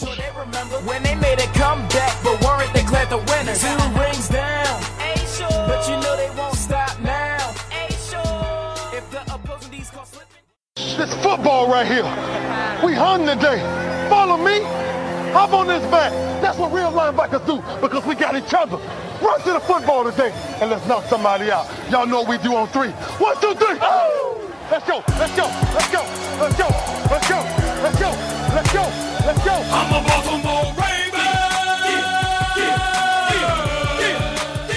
Porra, o Júlio já deixou 37 perguntas ontem, né? Aham, 11 perguntas. É, você, 37 você foi só um chute moderado. O senhor reclamou de que ele, que ele fez pouco no último podcast, ele tá sentando laço. Isso aí, pô. Largou o aço. Eu vou começar com duas, rapidinho que eu tenho aqui. Três, aliás, que eu não posso esquecer do WhatsApp. O... Mas vamos pro Twitter por enquanto. O Gustavo, ele pergunta: Qual você achou nossa melhor escolha na questão de necessidade? Eu acho que é consenso aqui que o Marlon, o Marlon Humphrey, né? Na questão de necessidade, É. não, não é consenso, não. Acho que foi, o- acho que foi o Balsa. Eu também acho que foi o Baldo. Eu acho que. E depois dele, o Wormley. Aí, Caramba! Sei lá, assim, tá certo que, é, se bem que for parar pra pensar, corner não, depois não se tornou uma necessidade tão latente assim, né? É, exatamente. Não era tão latente, podia É. pegar um depois ainda, então. Verdade, Até eu- por ter uma classe tão, tão talentosa e ter contratado o Brandon Carr na, na Free Agent- Free Agents, a gente achava que fosse ser mais ali pro segundo round, terceiro talvez, porque tinha muito talento. Mas eu acho Isso, que pegar mais um projeto, né? ó, o Balser ali eu acho que foi uma ótima escolha. Né, vocês têm razão. É, Cornerback já, a gente já tinha investido. Eu acho que eu vou com vocês, então. O Balsa, o pós do Super Mario, eu acho que ele se encaixa melhor na questão de necessidade e talento. O Franco também pergunta: vocês acham que o Marlon Humphrey terá impacto imediato na nossa defesa? O que acham da atuação do Ozzy nesse draft? Cara, então, é, sobre o, o Marlon Humphrey, depende do que você considera imediato. Se você tá querendo saber semana 1, não, eu acho que não, ele não vai ter impacto assim, porque ele vai estar só como parte da rotação. Se ele conseguir evoluir bem, pegar o esquema bem, assim, rápido, eu acho que mais pro fim da temporada ele já vai estar com, é, roubando os snaps mais do, do Brandon Carr. É, até porque na semana 1 a gente enfrenta o Cincinnati Bengals. Então é, é- não vão botar ele pra marcar o AJ Green no primeiro jogo da carreira, entendeu? Não vai queimar o garoto assim. Porque, tipo, Não, mas pra ele isso aí tem o Jimmy Smith, né? sim, mas o- não- vai. Só se botar o Jimmy Smith em marcação homem a homem com o AJ Green. E aí, Por ficar favor, né? botar ele, botar ele no Ross. Ou no, no outro Nossa, ele com o. Ross. Ele com o Ross, com as dificuldades que ele tem, tudo pra Pois é, ser. exatamente. Tudo pra ser um desastre. Mas ele, ele até que foi. Eu acho que ele jogou contra o Ross na universidade, ele foi bem. Eu vi alguma coisa É, assim, a, semi- a semifinal do universitário é, foi, foi Alabama contra, contra o Washington. contra Washington. Só que eu acho que era o belíssima Fitzpatrick. surra de Alabama. Foi, foi 31 a 7 ou 24 a 7, eu não tô lembrando agora. A outra que foi de zero do, do Clemson contra o Ohio State. Jesus. Mas, mas eu acho que o Minka Fitzpatrick tava mais responsável por cobrir o, o John Ross naquele Ross. jogo. Então, é, é, é como eu tô falando. Eu acho que não vão botar ele agora, assim, que- principalmente nesse jogo. Mas é, aos poucos ele vai ganhando espaço no, no elenco e possivelmente vai terminar o ano como titular. É, e cornerback já é uma posição notoriamente difícil de se adaptar rápido na NFL. E vamos Difícil. ser sinceros. É falar. difícil você ver um, é difícil você ver um cornerback calouro tendo muito impacto. Obviamente tem os casos, mas é, é, é um número reduzido em relação a outras posições, tipo um running back da vida. Tipo, o, o Ramsey ano passado, ele, ele foi titular a, a temporada toda, mas ele sofreu um pouco no início da temporada. Isso. Aliás, eu acho que o Ramsey vai ser um jogadoraço, hein, cara? Vai. Eu, eu queria muito ele ano passado, nossa, eu queria muito que o Baltimore pegasse Eu ele. também, eu também, era a minha escolha preferida. Né? Mas ele foi titular a temporada inteira, mas no início ele sofreu um pouco e tal. E aos poucos ele foi melhorando, no final da temporada ele já tava jogando muito bem. É, no, na última, no último mês da temporada, ele- o Pro Football Focus avaliou ele como o melhor cornerback da NFL. Mais alguma pergunta aí, Cleverton? É, ele, tinha, ele tinha perguntado o que, que a gente achou do desempenho do, do Ozzy Ah, nesse tá. draft. Era o complemento da pergunta do Franco. O que eu ia responder é que pela linha de, que ele montou de, de querer voltar aos bons tempos de o nosso foco é defesa, tá bom pra cacete. Não, ele, ele não disse isso. Ele falou que Não, ele- o draft se, de- se desenvolveu assim. Ele escolheu os melhores disponíveis. Não, eu entendo, mas eu penso assim que se teve algum pensamento desse dentro do, do, do time também, porra, foi sensacional. Tá certo, Ah, é. eu concordo com ele. O que Ele, teve ele de seguiu a bom lá. filosofia dele. Ele pegou os melhores jogadores que estavam disponíveis no momento que ele fez a escolha. Eu até discordo do Chuck Clark. Eu acho que tinha gente melhor que o Chuck Clark pra pegar ali, mas ele pegou É. Pô, o que ele certamente. achava de melhor. Pô, ali a gente podia ter pegado a Zeia Ford, né, cara? Pois é, exatamente. O, o, o, Malak, o Ma- Malakai do Pri. Isso aí, bom garoto. Aprendeu. Até porque safety a gente tá, tá bem seguro nessa posição, né? Pois é, não precisava. Eu acho que o principal, acho que o erro dele foi esse. Sim, que ele tá errado. Aí eu diria ali. É, nem tudo é perfeito, né? É, e agora uma pergunta rápida do WhatsApp. O Paiva tá me perguntando aqui. Vocês acham que o Humphrey pode ser um cornerback top 5 da liga? E vocês botam fé nesses wide receivers não draftados? A segunda a gente meio que já respondeu, né? O Tim Ah. da liga, é, o mais ou menos da, da, da, da turma, o Tim Patrick. É, eu acho que o Tim Patrick vai ficar como. Provavelmente ele vai ficar no time e tal. Pode ser o, o wide receiver 4, talvez. Eu acho que ele tem o tamanho físico e tal, a, a velocidade, a boa combinação disso tudo pra ter algum potencial. Se ele conseguir se desenvolver, mas. E o, e o, e o Tim White ele deve ficar como, como retornador, talvez. Eu acho que nenhum dos dois fica no elenco. É, é, também, se não ficar, não, não, não é choque nenhum. Não faz nenhum deles é, né? nenhum deles é, é a solução para os nossos problemas mesmo, então foda-se. Pois é. E o Marlon Humphrey top 5? Eu acho que, pô, depende, depende de quanto tempo. Se você tá esperando que ele seja top 5 em 2, 3 anos, eu não acho que vai ser. Mas daqui a uns 5, 6, aí a gente Acho- já pode estar conversando. Acho que ele pode ser como é o Jimmy Smith, por exemplo. Ele é um dos grandes, mas isso não quer dizer que ele seja o fodão. É, exatamente. Se ele for um Jimmy Smith, eu já tô muito feliz, cara. Pois é. Se ele, se ele for o Jimmy Smith, não se machucar como o Jimmy Smith, tá ótimo. Ele pode ser até um pouco pior que o Jimmy Smith, mas jogar os 16 jogos, né? Pois é. Tem um monte de Já é melhor nessa- do que ser o Jimmy Smith. Tem um monte de gente nessa situação assim, né? Pode ser até um pouquinho pior, mas se jogar todos os 16 jogos, a gente fica muito feliz. É, já, já é melhor do que o Jimmy Smith, pra mim. Pra caralho. A melhor, a, a melhor habilidade é você estar disponível. É, a melhor habilidade é estar em campo, né? Pra começar. Da minha parte aqui, já eu não tenho mais perguntas. Então vamos para o bloco do Júlio. Hey, yo, K, hey, man, it's your boy Rip the Ruler. I had to come back and do it again. Yeah, this time the literally the Ravens remix. We gon' kill it. I done brought the whole city with me. You ready? Yo, let's go! É, vamos lá, pergunta 1. É, a única coisa que acertei no draft foi a escolha do Zach Terrell como um drafted. O Mallet vai perder a vaga de backup, o que acha? Acho Nenhuma que chance. Eu Nenhuma chance, cara. Pois é, o, o- o pessoal gosta muito do Mallet. O Mallet fez um bom trabalho quando teve chance. Quando ele entrou em campo, ele foi bem. E, e aí entra a questão de confiança, assim. Quarterback não é uma posição que você arrisca tanto. E o Mallet passou segurança no tempo que ele, que ele, que ele esteve em campo. Eu acho que ele tá seguro como backup ali. É, e o Terrell é um cara pequeno, não, não, tem, não tem o porte da, de, de jogador da NFL. Ele não foi, não foi draftado por um motivo. Eu não, não vejo muito futuro nele na NFL, não. Eu acho que, que ele provavelmente não, não vai estar nem entre os 55. A única coisa que ele fechou o irmão 53. Flaco no banco. Vai ter uma porrada no treino, por causa do irmão mais velho. Nossa. É, segunda pergunta. A OL está bem preocupante. O Siragusa vai pegar a vaga na OL. De quem será a outra vaga? Então, eu não acho que o Siragusa vá. Ele, é- eu acho que ele pode ser titular, mas não como center. A, a única opção dele ser titular é nas condições que o Jerry falou: de, de mover o Alex Mills pra, pra right tackle, botar ele de, de, left, de left guard. Agora, fora isso, eu acho que ele não vai ser titular na semana 1. E o que eu acho É. muito provável também é que você vai mexer numa estrutura do, do, do time que não vejo tanta necessidade de você fazer uma mudança tão grande. É, O que eu todas, acho. O que eu acho Essa é uma discussão complicada a gente ter, a gente ainda estando no.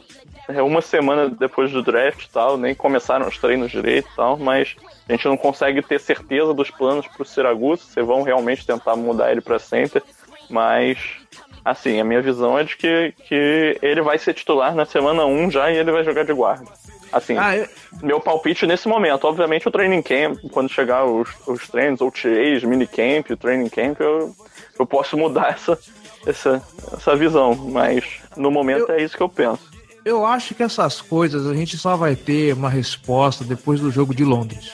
E Que aí vai- já vai vir pauleira, já vai vir Pittsburgh e tal, o time já vai estar um pouquinho mais azeitado, já vai estar um pouquinho mais bem armado. Aí a gente vai começar a ter as respostas que a gente quer. Enquanto não, não- acho que an- enquanto não chegar a Londres ainda, é muito cedo para se falar qualquer coisa. É só especulação. É, eu acho que a gente vai saber quem vai ser o titular na linha. Assim. Isso vai ser decidido durante o training camp. Agora, eu não acho que o, o Siragusa vai ser titular de, de cara assim. Só, só nessa condição de, de mover o Alex Lewis pra, pra right tackle. É, eu, eu acho que eu tô, tô um pouco mais alto, com as expectativas um pouco mais altas pro, pro Siragusa do que vocês. Isso é bom, é bom. Enfim, próxima Vamos pergunta. lá. Número Vamos pra três. próxima pergunta. Pera aí. Número 3. Não pegaram nenhum running back e fullback no draft. E o Dixon vai ficar fora quatro jogos. O que, quem vai fazer a vez do Check? Então, o West vai ser o titular durante esse tempo, esses quatro jogos. E depois o Dixon vai voltar para dividir os snaps com ele. É, eu acredito que o West já seria o titular naturalmente. Sim, é. Mas é, é, é o titular naquela condição, né? De carregar 50%. É, ele, ele Das vem dividir vezes. snaps. E eu até acho que aos poucos o Dixon ia tomar a vaga porque eu acho ele melhor do que o West. E eu acho que ele pode ser o playmaker que a gente precisa ali no backfield. Claro, o West vai continuar tendo espaço dele, mas eu acho que o Dixon vai ter a maioria no esquema que foi o Ray Rice e Bernard Pierce durante um tempo. É, Quem vai fazer a vez do Juszczyk? Aí tem duas opções. Ou o Ortiz, que foi não Não, draftado, né? Não, três opções, três opções. Três. Nick três. Boyle ou o Talhaferro. Pode ser também. Não, Tareferro não. Pô, minha terceira opção é ninguém. Não. É, ah, meu Deus Pode ser também. E Quando você fala ninguém, você fala o quê? O time abdicar dessa posição de fullback, é isso? Sim.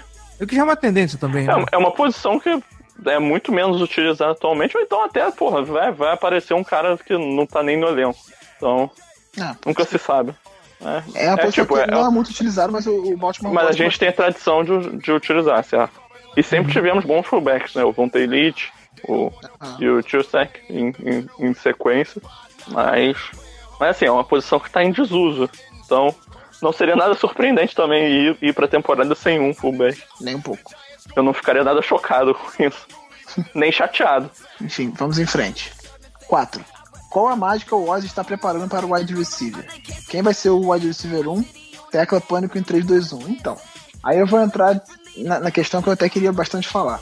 Cara, você não precisa ter um Julio Jones para ser para ter um bom ataque. Você pode ter wide receivers complementares que façam que se complementem em suas valências e que e consiga desenvolver um ataque de qualidade. Quer um exemplo É porque- bom pra isso aí? O ataque do Giants no ano passado. New England Patriots foi assim e, e, tipo, tem, Não, é. tem o, o wide receiver 1 do Patriots foi escolhido na sétima rodada. Então, É, o meu exemplo foi mais do contrário, né? Pô, tem um, um- um dos melhores wide receivers da liga e o ataque não andava, que era o Giants do ano passado. exatamente. E por o, o, Falcons está com o Julio Jones há, há quantos anos? Ganhou o que nesse tempo? Sete? São, Um vai fazer vice-campeonato? Agora tem um vice-campeonato. Então não- você não precisa ter uma estrela de recebedor para ganhar alguma coisa. Você pode ter bons, bons valores porque o jogo é coletivo. Então, eu acho que você pode desenvolver um grupo e aí o Perryman precisa crescer. E eu acho que ele é o wide receiver 1, ele é o cara para ser o wide receiver 1.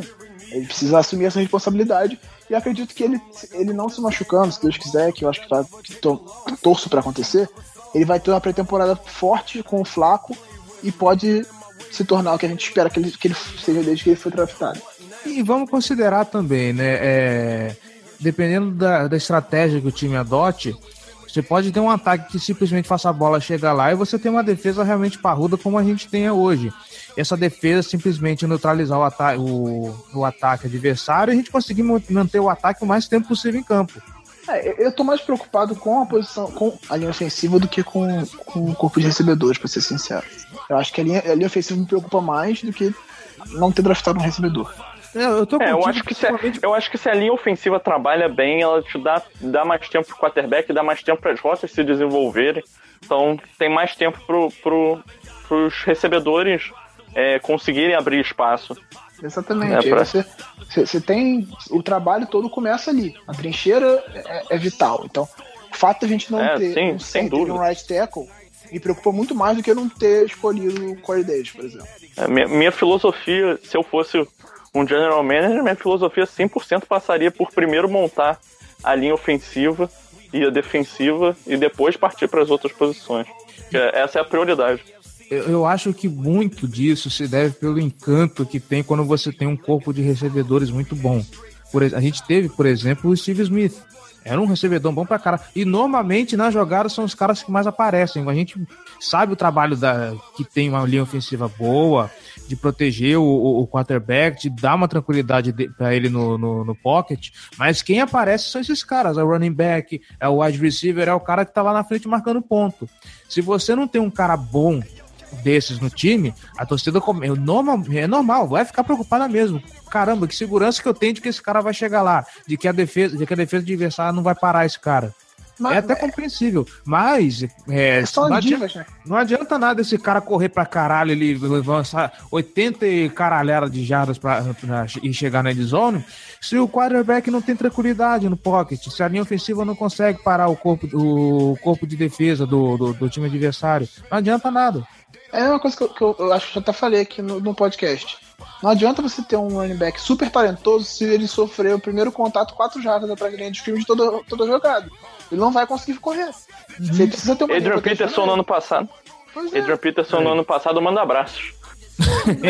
Você você precisa que abra um espaço pra ele, assim como você precisa que a linha segure pro, pro quarterback achar o recebedor. Então, é, o, mais, o que mais me preocupa é a linha ofensiva. Eu acho que o corpo de recebedores dá conta perfeitamente. Tá, vamos pra 6. A 6 a gente Ah, não, assim que eu pulei. Front seven do Ravens agora está com profundidade. O Tim Williams será o estilo desse draft? Acho que pode ser. Mais pelo, pela, pela visibilidade que ele ganha tendo sexo do que pelo, por ser um jogador completo. Ele não é um Isso. jogador completo, mas ele vai ter muita visibilidade porque ele é um cara de muitos sexos. Então eu acho que pode ser um valor bem interessante que a gente pegou muito baixo, porque diz- dizia-se que ele tinha talento de primeira rodada, o problema é a cabeça. Vamos ver É, eu é acho que desenvolver. Eu acho que ele pode ser um cara de 10 sacks por temporada. assim. É, de dois dígitos, eu acho possível. Eu, eu acho que ele vai ser, pode ser um cara bem parecido com, com o Aldon Smith. Aham. Inclusive da capacidade de se, de, de ficar, de se meter em problema. De falhar Nossa, teste mãe. e tal. Eu acho que é, que é uma analogia bem boa até. Eu digo uma coisa pra você, pra quem não tem nada, metade é o dobro. Esse cara, por enquanto, tá bom demais. É rezar e ver o que, que esse cara vai render em campo agora. Vamos a 6, a gente já respondeu, que é a do Baus. Mas sim, o front seven tá, tá, tá lindo, cara. Tá foda É. pra caralho. eu tô bem feliz. Porque o que eu gosto muito é que ele já. já ele é bom pra agora, ele tem. Ele é bem versátil, tem, tem peças pra todas as valências do jogo. E ele já tá começando a pensar no futuro também. Então, não, não são mais só aqueles jogadores velhos. A gente não tem mais, porra, o Suggs e o Dummerville só. Pois é. O Dummerville já não tem mesmo, né? Não é à toa Pois que é. muitos analistas avaliam que o draft do- dos Ravens foi um dos melhores desse ano.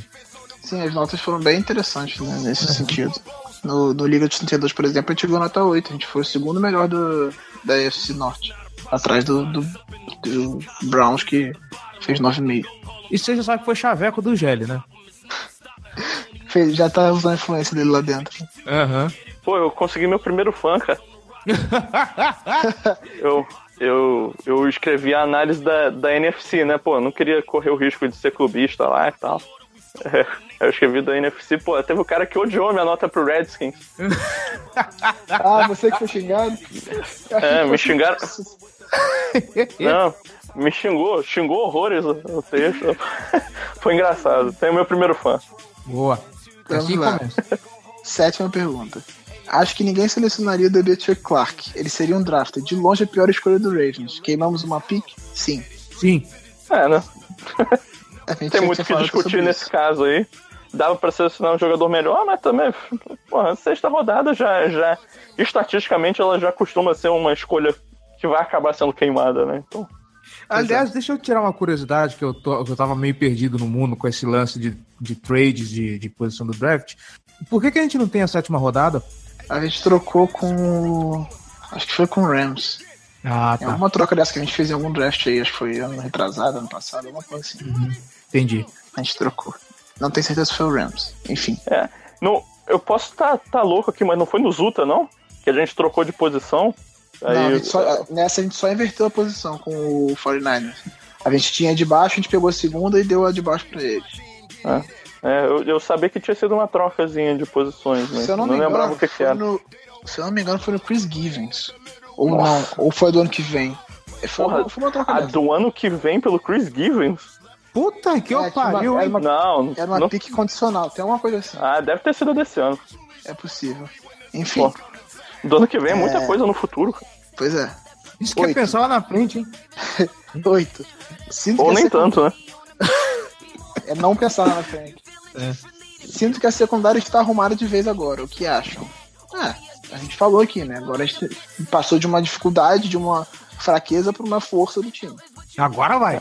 É, eu só começaria a ficar de olho em alguns, não, não para primeiras rodadas nos próximos drafts, mas ficar de olho em jogadores para jogar de safety mesmo, mais jovens, porque já é um grupo mais velho também, assim, muito forte, mas que já tá com idade mais avançada. É, o Tony Jefferson nem tanto, mas o, o, o Eric Weddle sim. Sim, e o, e o Webb E o também já Webb, tá né? há um bom tempo na liga, então. 9. Com o fim do draft, podemos dispensar Kyle Wellington, por favor, Ben Watson, Talia Ferry e Jensen. Vai abrir um cap de 8 milhas nisso. Então, É, é, Kyle Warrington, por favor, Ben Watson, por favor, dois a missão, né? é. Eu acho que o Ferro tem- aguenta um pouco Ele mais tem ainda. hein? contrato de calor. Ele tem contrato de calor, acho que não faz a menor diferença dispensar ele ou não. assim, É uma diferença muito pequena. É um contrato de calor baixo, então eu acho que não vai se fazer. O, o Jensen, ele vai brigar pela vaga de center titular, então ele não vai ser dispensado. Pelo menos não não imediatamente. É. Exatamente. Ele- é- esse é o tipo de corte que pode ser do, do último, da última leva e tal. É, ali depois do- da, da pré-temporada toda, ele pode ser cortado, mas. É, aí depende de quem vai, vai ser escolhido e tal, por quantas quantos caras vão ter pela posição, se o time vê ele como, como um reserva Imediato. interessante pra manter. Vamos cortar esses 142 Tyrands inúteis no elenco também? É, o problema é que não tem muito ganho em cortar a maior parte deles. Ah, mas, é, Só o Ben os Watson que calor. tem mais. O Pita já cortou o contrato dele pela metade, quase. Abriu mão do dinheiro. O- os outros são todos calouros, contrato de calor, né? Então. Não, é contrato de calor. Não, Benjamin Watson não é contrato de calor. Sim, Não, então, é, o, então- é o único. Não, o Ben Watson abriria 2 milhões no cap, né? Abriria 3 milhões Três. seria um in dead money. Não, abriria três e teria um Dead Money, que seriam quatro. Ele tem cap quatro. hit de 4 milhões. 4 milhões são bom pra caralho, mano. Manda esse cara embora, pelo amor de Deus. Socorro. Vamos lá. 10. Quem será o, o retornador? Como um drafted foi selecionado o Tim White, que é especialista nisso. Inclusive fez uma visita pré- pré-draft no Ravens. Enfim, o Tim White eu acho que ele é mais uma medida de segurança. O retornador do time vai ser o Keenan Reynolds. Ele foi- tá- está sendo preparado para isso. Se ele conseguir ficar pronto, eu não sei, mas a ideia é que seja ele. Eu acho que o Tim White ele foi trazido como um drafted para ser aquela medida de segurança. Se o, o Reynolds não estiver pronto, aí você testa ele. Mas no primeiro momento eu acredito que o Reynolds vai ser o, o retornador titular. Alguém quer fazer considerações? Eu tô É, contigo. eu, é, eu não tenho, não tenho muito a adicionar nesse, nesse aspecto, não. Tá, vamos lá. 11. Como esses não foram draftados? OLB Carol Phillips, DT Jaron Jones, wide receiver Kid, Kid Cannon, running back Corey. Corey Clement, safety Lorenzo Jerome e center Tyler Orlo- Orlowski. Olha, eu vou te falar que esse último eu conheço. surpreendente. O Orlowski eu acho que seria uma opção interessante pra gente, até pra gente não ter center. Sim, poderia ter vindo, vindo como um drafted pra, pra brigar ali, mas foi pro Eagles, se eu não me engano. É, o Orlowski foi um dos caras que eu estudei lá de, de West Virginia. Minhas anotações aqui, ele é pequeno para posição, mais forte que o esperado, ótimo controle dos defensores quando consegue engajar, explosivo após o snap, tem dificuldades para chegar no segundo nível da defesa e a movimentação lateral abaixo da média. Ma- Mais ou menos. né? Aquela coisa. É, não, porra. O cara foi, não foi draftado por. Tem, tem Não, motivos, né? Mas ele fala de a gente ter passado de não ter draftado ou dele ser um Ah, ele draft, pergunta como esses caras não foram draftados. É, acho que É. Eu, acho eu, que- eu fiquei surpreso com, com o Kid Cannon. É, eu acho que é isso que eu ia falar. É o mais surpreendente aqui de não ter sido draftado. Mas considerando a quantidade de wide receiver de nome que chegou ali nas últimas rodadas, não chega a ser, ó, absurdo, não. Porque, tipo, Mas, tipo, tinha- eu acho, eu acho o Cannon muito talentoso, cara. Só que ele é, ele é bem consistente. E ele é meio pequeno também. Ele é, É, ele é cê- mais cê tem- baixo do que o normal. ah, o, o Dural também não foi draftado, que é um outro. O Dural cara é, é porque o Dural não é muito atlético. Mas o ele é meio resultado duro, do né? Dural no que era combine. muito falado. Ele é meio duro, né? É. Isso aí, cara. Ai, meu Deus, vambora. Próxima. Ele é meio Dural. Tá, vamos lá. Agora acabou o bloco do Júlio. Encerra- Ele é meio Dural, é encerramento. tipo. Ele, ele é meio Dural, é tipo quando você escreve Durão, só que Seu tio, né? sem o tio. Jesus Cristo. Ainda bem que tá no final isso aqui. É, o do Franco você já leu, a do, do Ravens Espanha a gente respondeu. Aí o Seahawks Brasil perguntou: a OL do Ravens vai melhorar este ano? Acredito que menos que a do, do, do Seahawks. No. Pera, melhorar menos que a do Seahawks? Pera, É, quem porque- disse isso? Foi você ou ele? Não, eu falei, eu falei, porque eles draftaram jogadores de linha, a gente draftou projetos de linha. É, sinceramente, cara, eu não acho que o, que o Siragusa é tão projeto assim. Eu acho que ele é- né? Eu acho que ele é um jogador mais. Ah, sim, não. De center é 100% projeto, porque ele nunca jogou na posição. Pois é. Mas aí entra na nossa divergência de visão do, que, do, do papel dele, né? Mas ele jogando como guarda, eu acho que ele já é um cara razoavelmente con- consolidado tecnicamente. Mas aí a gente tem que. Vamos ver o que vai acontecer no training camp. Eu acho que vai melhorar. Tem, É, eu acho que a nossa, é, a nossa linha tem menos espaço para evoluir do que a do Seahawks, né? Então, que eles têm todos. então é digno. Então é digno a deles evoluir mais do que a nossa. Cara, É eu, justo. eu, eu vi alguém falando que o Post vai jogar de teco lá. Que isso? É, Tipo, ele tem tamanho pra isso, mas sei lá, o cara jogava de center, tá ligado? É meio brabo, assim, uma adaptação bem, bem, bem pesada. É, eu acho que é, eu vi um dos comentários que eu, que eu vi quando, quando o Sox selecionou o Malik McDowell. é, o cara, um, um, um maluco no Twitter botou é, a, a escalação da linha ofensiva do Seahawks e botou o McDowell de, de left tackle. Nossa, mano. Ok. Vamos lá, né? É. Aí Acabou? vem o Diego, o Diego Ah, perguntando: é possível ter sucesso com o grupo atual de recebedores? É o que eu falei. É, é bem possível. Eu acho que, como, como a gente já falou aqui sobre, eu tô mais preocupado com a linha do que com o grupo de recebedores. Eu acho que, assim, no ataque em geral, a gente já teve situações bem piores e não foi tudo esse, esse choro todo. É, é porque eu acho que cria-se essa diva de, de recebedor que não é necessário. Por exemplo, o Kamar Aiken não foi draftado e teve uma temporada de quase mil jardas sem ter o quarterback titular do Ravens. Ele é maravilhoso? Não, é um cara sólido. Ele não, não- você consegue produzir. É mais fácil você encontrar um wide receiver produ- que produza do que encontrar um, um bom jogador, um bom pass rusher em, em rodadas mais baixas ou fora do draft, entendeu? Ou, ou até mesmo na free agency. É mais fácil você encontrar um cara que produz. Você tem o Victor Cruz e o e o Ancon Bold, por exemplo, que estão sem time. Você tem algum pass rush decente sem time? Não tem. Então eu acho que, que não tem drama pra isso. Acho que dá pra, dá, pra, dá pra ir longe, mesmo com o grupo que a gente tem. Acho que foi você que, que falou no, no Twitter, se eu não me engano. Corpo de wide receivers no draft, eles não estão num nível que muito acima do que a gente já tem no elenco.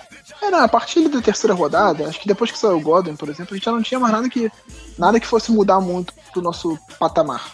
Eu acho que o único cara mais pro fim do draft que me interessava um pouco mais seria realmente o, o Isaiah Ford, que acabou saindo na sétima rodada pro, pro Dolphins. Eu acho que ele poderia ser titular no time. Ah, eu, eu tô confiante com o time. No Eu, acho futuro, que o draft- talvez. eu acho que foi um draft bacana. Acho que vale a pena. A, a minha aura foi, foi durante o draft. Depois, com a cabeça mais fria, pensando no, no, que, no que foi feito, eu tô confiante. Vamos que vamos. Aí tem três perguntinhas do Raul Sá pra, pra encerrar. A primeira é: já olharam o melhor navio pra Londres? Nossa! Então, estão procurando ainda, né? Ai, ai, ai. Tá. Pegar, pegar o Cruzeiro da Mary Kay. É. Eu sei que não tem como analisar agora, mas vocês conseguem fazer uma projeção do time titular? Então, depende. Qual time? Defesa ou ataque? Vamos lá. No ataque, Qual time? O Ravens? Aí fudeu. É, no ataque, na linha ofensiva titular, eu acho que vamos com o Stanley, né? O Alex Lewis. De center, eu apostaria no, no Urshel, Yanda e o Nembut. Eu acho que provavelmente assim. É, eu começaria minha escalação com o Muralha, cara. Não? Ah, caralho. Porra, tu começou mal já. né? Vamos ficar quieto. Deixa ele continuar, vai. É, recebedores Perman e Wallace, né? Não tem muito, muito diferente disso. Né? Tyrande Dennis Pita no, no backfield Flaco e, e o nosso menino Terence West. É isso, basicamente, né, no ataque. Tá faltando um jogador aí, né? Ah, terceiro recebedor que é o Campanaro, pô. Ou então o segundo Tyrande que é o Max um Williams. segundo talento. Eu gostaria de ver, tentar dar, dar mais chance pro Max Williams. Vamos falar de segunda que- rodada, né? Falei que temporada passada ele machucou e não conseguiu jogar, né? Ele foi É. logo pro Injury É, Reserve. porque, porque ele era um jogador com potencial, um bom recebedor. Só que, pô, não rendeu nada ainda. né? É, na Um, época do um draft, belíssimo bust até agora. na época do draft falava que ele era o melhor Tyrande da, da classe. vocês acham que a defesa carrega o time? Já falei essa semana que não Ah, gosto não vai escalar a Memphis. defesa, não? Escala aí você então. Não, pera aí, eu só queria complementar. Minha linha ofensiva seria diferente da sua. É, você já falou que teria o Siragusa. É. Quem seria seu center? Né? O Urshel também. Provavelmente, né? Aham. Tô julgando que ele vai vencer a, a, a batalha pela posição de titular. Mas eu, eu não teria. no- a minha diferença é que eu não teria o Nembos, né? Eu seria o Alex Lewis de right tackle, aí o, o, o Siragusa e o, e o Yana nos guardas, o, o Stanley de left tackle e o, e o Urshel de center. A defesa eu acho que tem muita variação, cara. Eu acho que a defesa tem muito mais rotação envolvida do que esses caras no ataque. Exatamente. Acho que na, na semana 1, os corners, por exemplo, vão ser Brandon Carr e Jimmy Smith. Os É, safeties, sim. Tony E- Jefferson e. E aí, e o Edel. Tevin Young. Eu acho que o Tavon Young vai provavelmente é titular também. Porque É, ele vai, já ele vai ser no, no, jogar com três né? corners já, já vai jogar no slot. Eu digo pra você E que aí- pode ser o melhor jogador dos Ravens esse ano, cara. Justin Tucker. A gente vai ganhar o Super Bowl 52 esse ano ele vai ser MVP. É, arrisco dizer que o Bob Puyol vai ganhar a vaga dele. que isso? Caralho, mano. E aí, Bob Puyol. linebackers. Linebackers. Tem o nome, né? Linebacker. É... Aí depende da situação, né, também. É... Mas, porra, obviamente o Suggs o, o, e o Mosley, e aí vai ter o, o, o Bowser, o Tim Williams e o, e o Correia, eu imagino. Eu ainda acho que o Todos esses aí Pa- fazendo nosso amigo. Patrick vai, vai ficar na frente do Correia. Eu tô pensando a mesma coisa, cara. O Bulbasauro aí, ele joga bem. Bem Eu melhor do que o confio, Correia. eu não confio no Correia. Não é nem que eu acho o, o Patrick seja um grande linebacker, não, mas é porque eu acho que o Correia vai ser um bust assim terrível. Não, não, eu falo bom, eu falo jogar bem, sim, entendo. Vamos imaginar o Correia como referencial. O Onassor tá acima. Aham, eu acho também. Assim, em termos de produção, os dois foram bem parecidos, assim, né? É, e na, na linha vai ser o Brandon Williams, o, o Calfuz e o Wormley, eu acho. E o Michael Pierce entrando no lugar do Brandon Williams em terceira descida. É, Eu tava pensando que talvez eles botassem o Michael Pierce de end, mas eu acho que seria desnecessário. É, eu acho que ele é muito grande pra isso. Considerando que eles pegaram o Wormley, é desnecessário se, se trocar de posição. Aliás, É. Michael Pierce é um baita achado, né? Baita. Não draftado também, né? Sim. E a última pergunta: vocês acham que essa defesa pode carregar o time? Já falei essa semana que não gosto do Dan. O que acham? Cara, eu acho que talvez não esse ano, porque ainda é uma, uma coisa que tá se desenvolvendo, né? Uma defesa muito jovem, com, com muitas peças que vão ser. vão jogar snaps valiosos, muito jovens ainda, precisando evoluir. Assim, eu acho que o, que o Bowser tem tudo para ter uma temporada de calor fraca, justamente por essa adaptação, é, por ele ser um cara com mais atletismo do que técnica. Mas eu acho que ele vai ser um cara que vai evoluir muito ao longo do tempo. E talvez não consiga carregar ainda nesse, nesse momento, mas tem tudo para no futuro ser uma defesa muito sólida e uma das melhores da liga.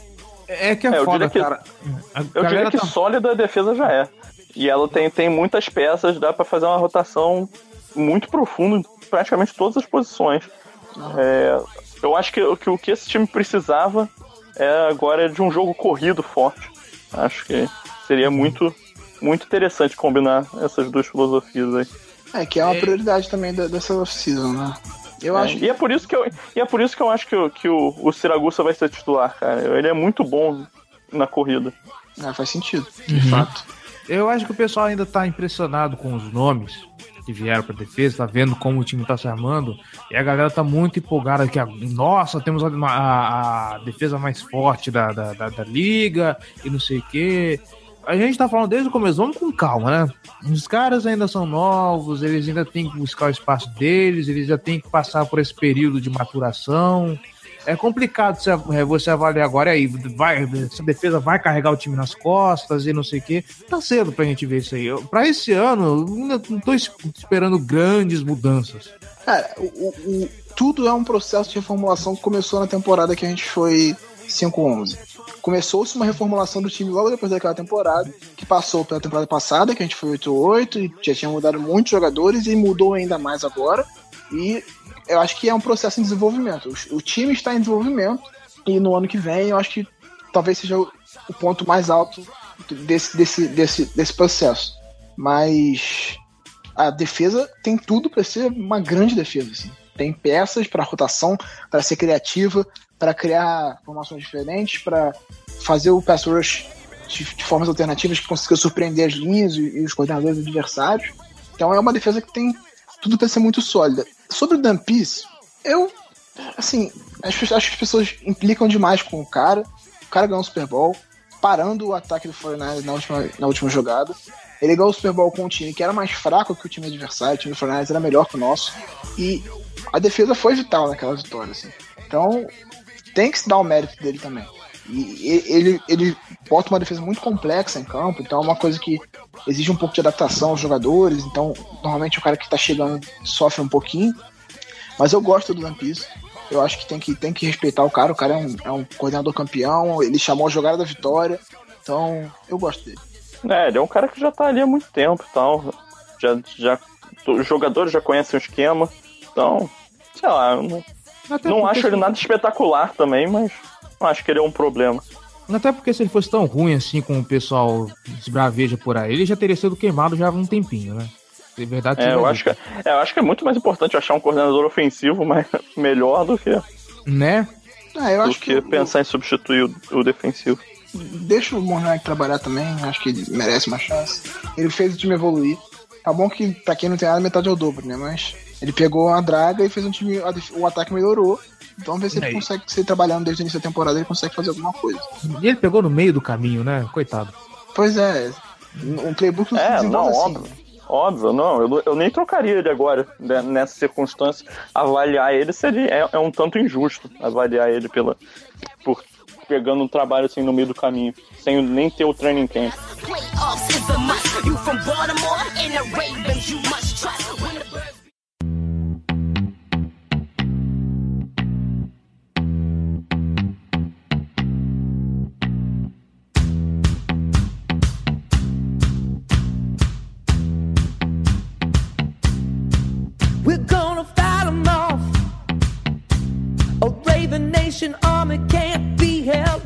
É isso.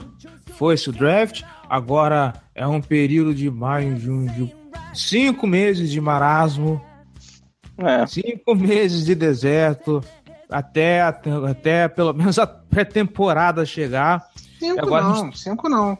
Maio, Ó, junho, a gente julho, tá em, agosto. A gente, tá em, a gente tá em maio. A, a, até a pré-temporada são três a, meses. A pré-temporada é, tá. em... Três meses. Em agosto. agosto. Finalzinho de agosto. Mês, mês não, Oito, começo né? de agosto. Começo de agosto, verdade. É. Começo de agosto, exatamente. Começo de agosto. Faltam três meses para começar a temporada. É, a gente pode fazer, a gente pode fazer review do Hard Knocks do, do Buccaneers, tá? ai, ai. Vou ver o Hard Knocks só pra ver o Godwin. Nossa. É, exatamente, era isso que eu ia falar, chorar miséria. Falar Ficar do, lamentando. O que poderia ter vindo pra gente não veio, né? Foram pros outros. Porra, tá ligado? O Godwin vai, vai ter, tipo, duas cenas no programa inteiro. A gente também pode falar do All or Nothing do, do, do Rams. A gente pode falar dos jogadores que foram pra Pittsburgh e a gente quer que vire bust. É, todos. Só tem, cara, só vai ter um jogador que eu não vou torcer pra ser bust lá, que é o James Conner. Que é uma história sensacional. É. Sim. É aquela história que a gente respeita, cara, né? esse, esse cara merece. Ele era um monstro na universidade. O cara que, esse cara merece ter sucesso. Antes do câncer, ele teve 1.700 jardas e 26 touchdowns, cara. Coisa pra cacete. Coisa pra cacete, hein? Ele se lesionou ainda durante o tratamento que ele descobriu que tinha câncer, né? Exatamente. Ele teve a lesão e durante os exames, assim, que ele tava é, reavaliando a lesão, ele descobriu que tava com um linfoma de Hodgkin. Nossa, mas e aí... É, aliás, vale a pena ler, né? O texto muito bom do Giba no, no Globoesporte.com sobre as melhores uhum. histórias do draft. As histórias mais curiosas do draft. Viu, porra? Eu tenho que fazer o jabá pra você, cara, porra. ai, ai.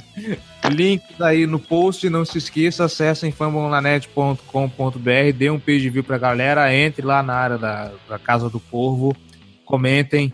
Acho que o próximo programa a gente pode falar sobre o calendário, né? Boa, verdade, a gente Boa, tem que abordar esse negócio ainda. E então é isso, pessoas. Não se esqueçam da gente. Curtam nossa página no Facebook, facebook.com.br Casa do Corvo BR. Nossos twitters, arroba Casa do Corvo, arroba bravensbra, arroba jggl. Você ainda tá alimentando o The Playbook BR, ô João? Não, cara. Não. Deu, deu uma então, morrida. Então fica por aqui mesmo. é, e Manda e-mail pra gente também, casadocorvobr.gmail.com. Fale com a gente, sua opinião é muito importante para nós. Nossa, parece voz de frase de telemarketing, né? e é isso, já estamos enrolando bastante aqui. Até o próximo episódio. Muito obrigado pela sua audiência. Falou! É, muito obrigado. Valeu!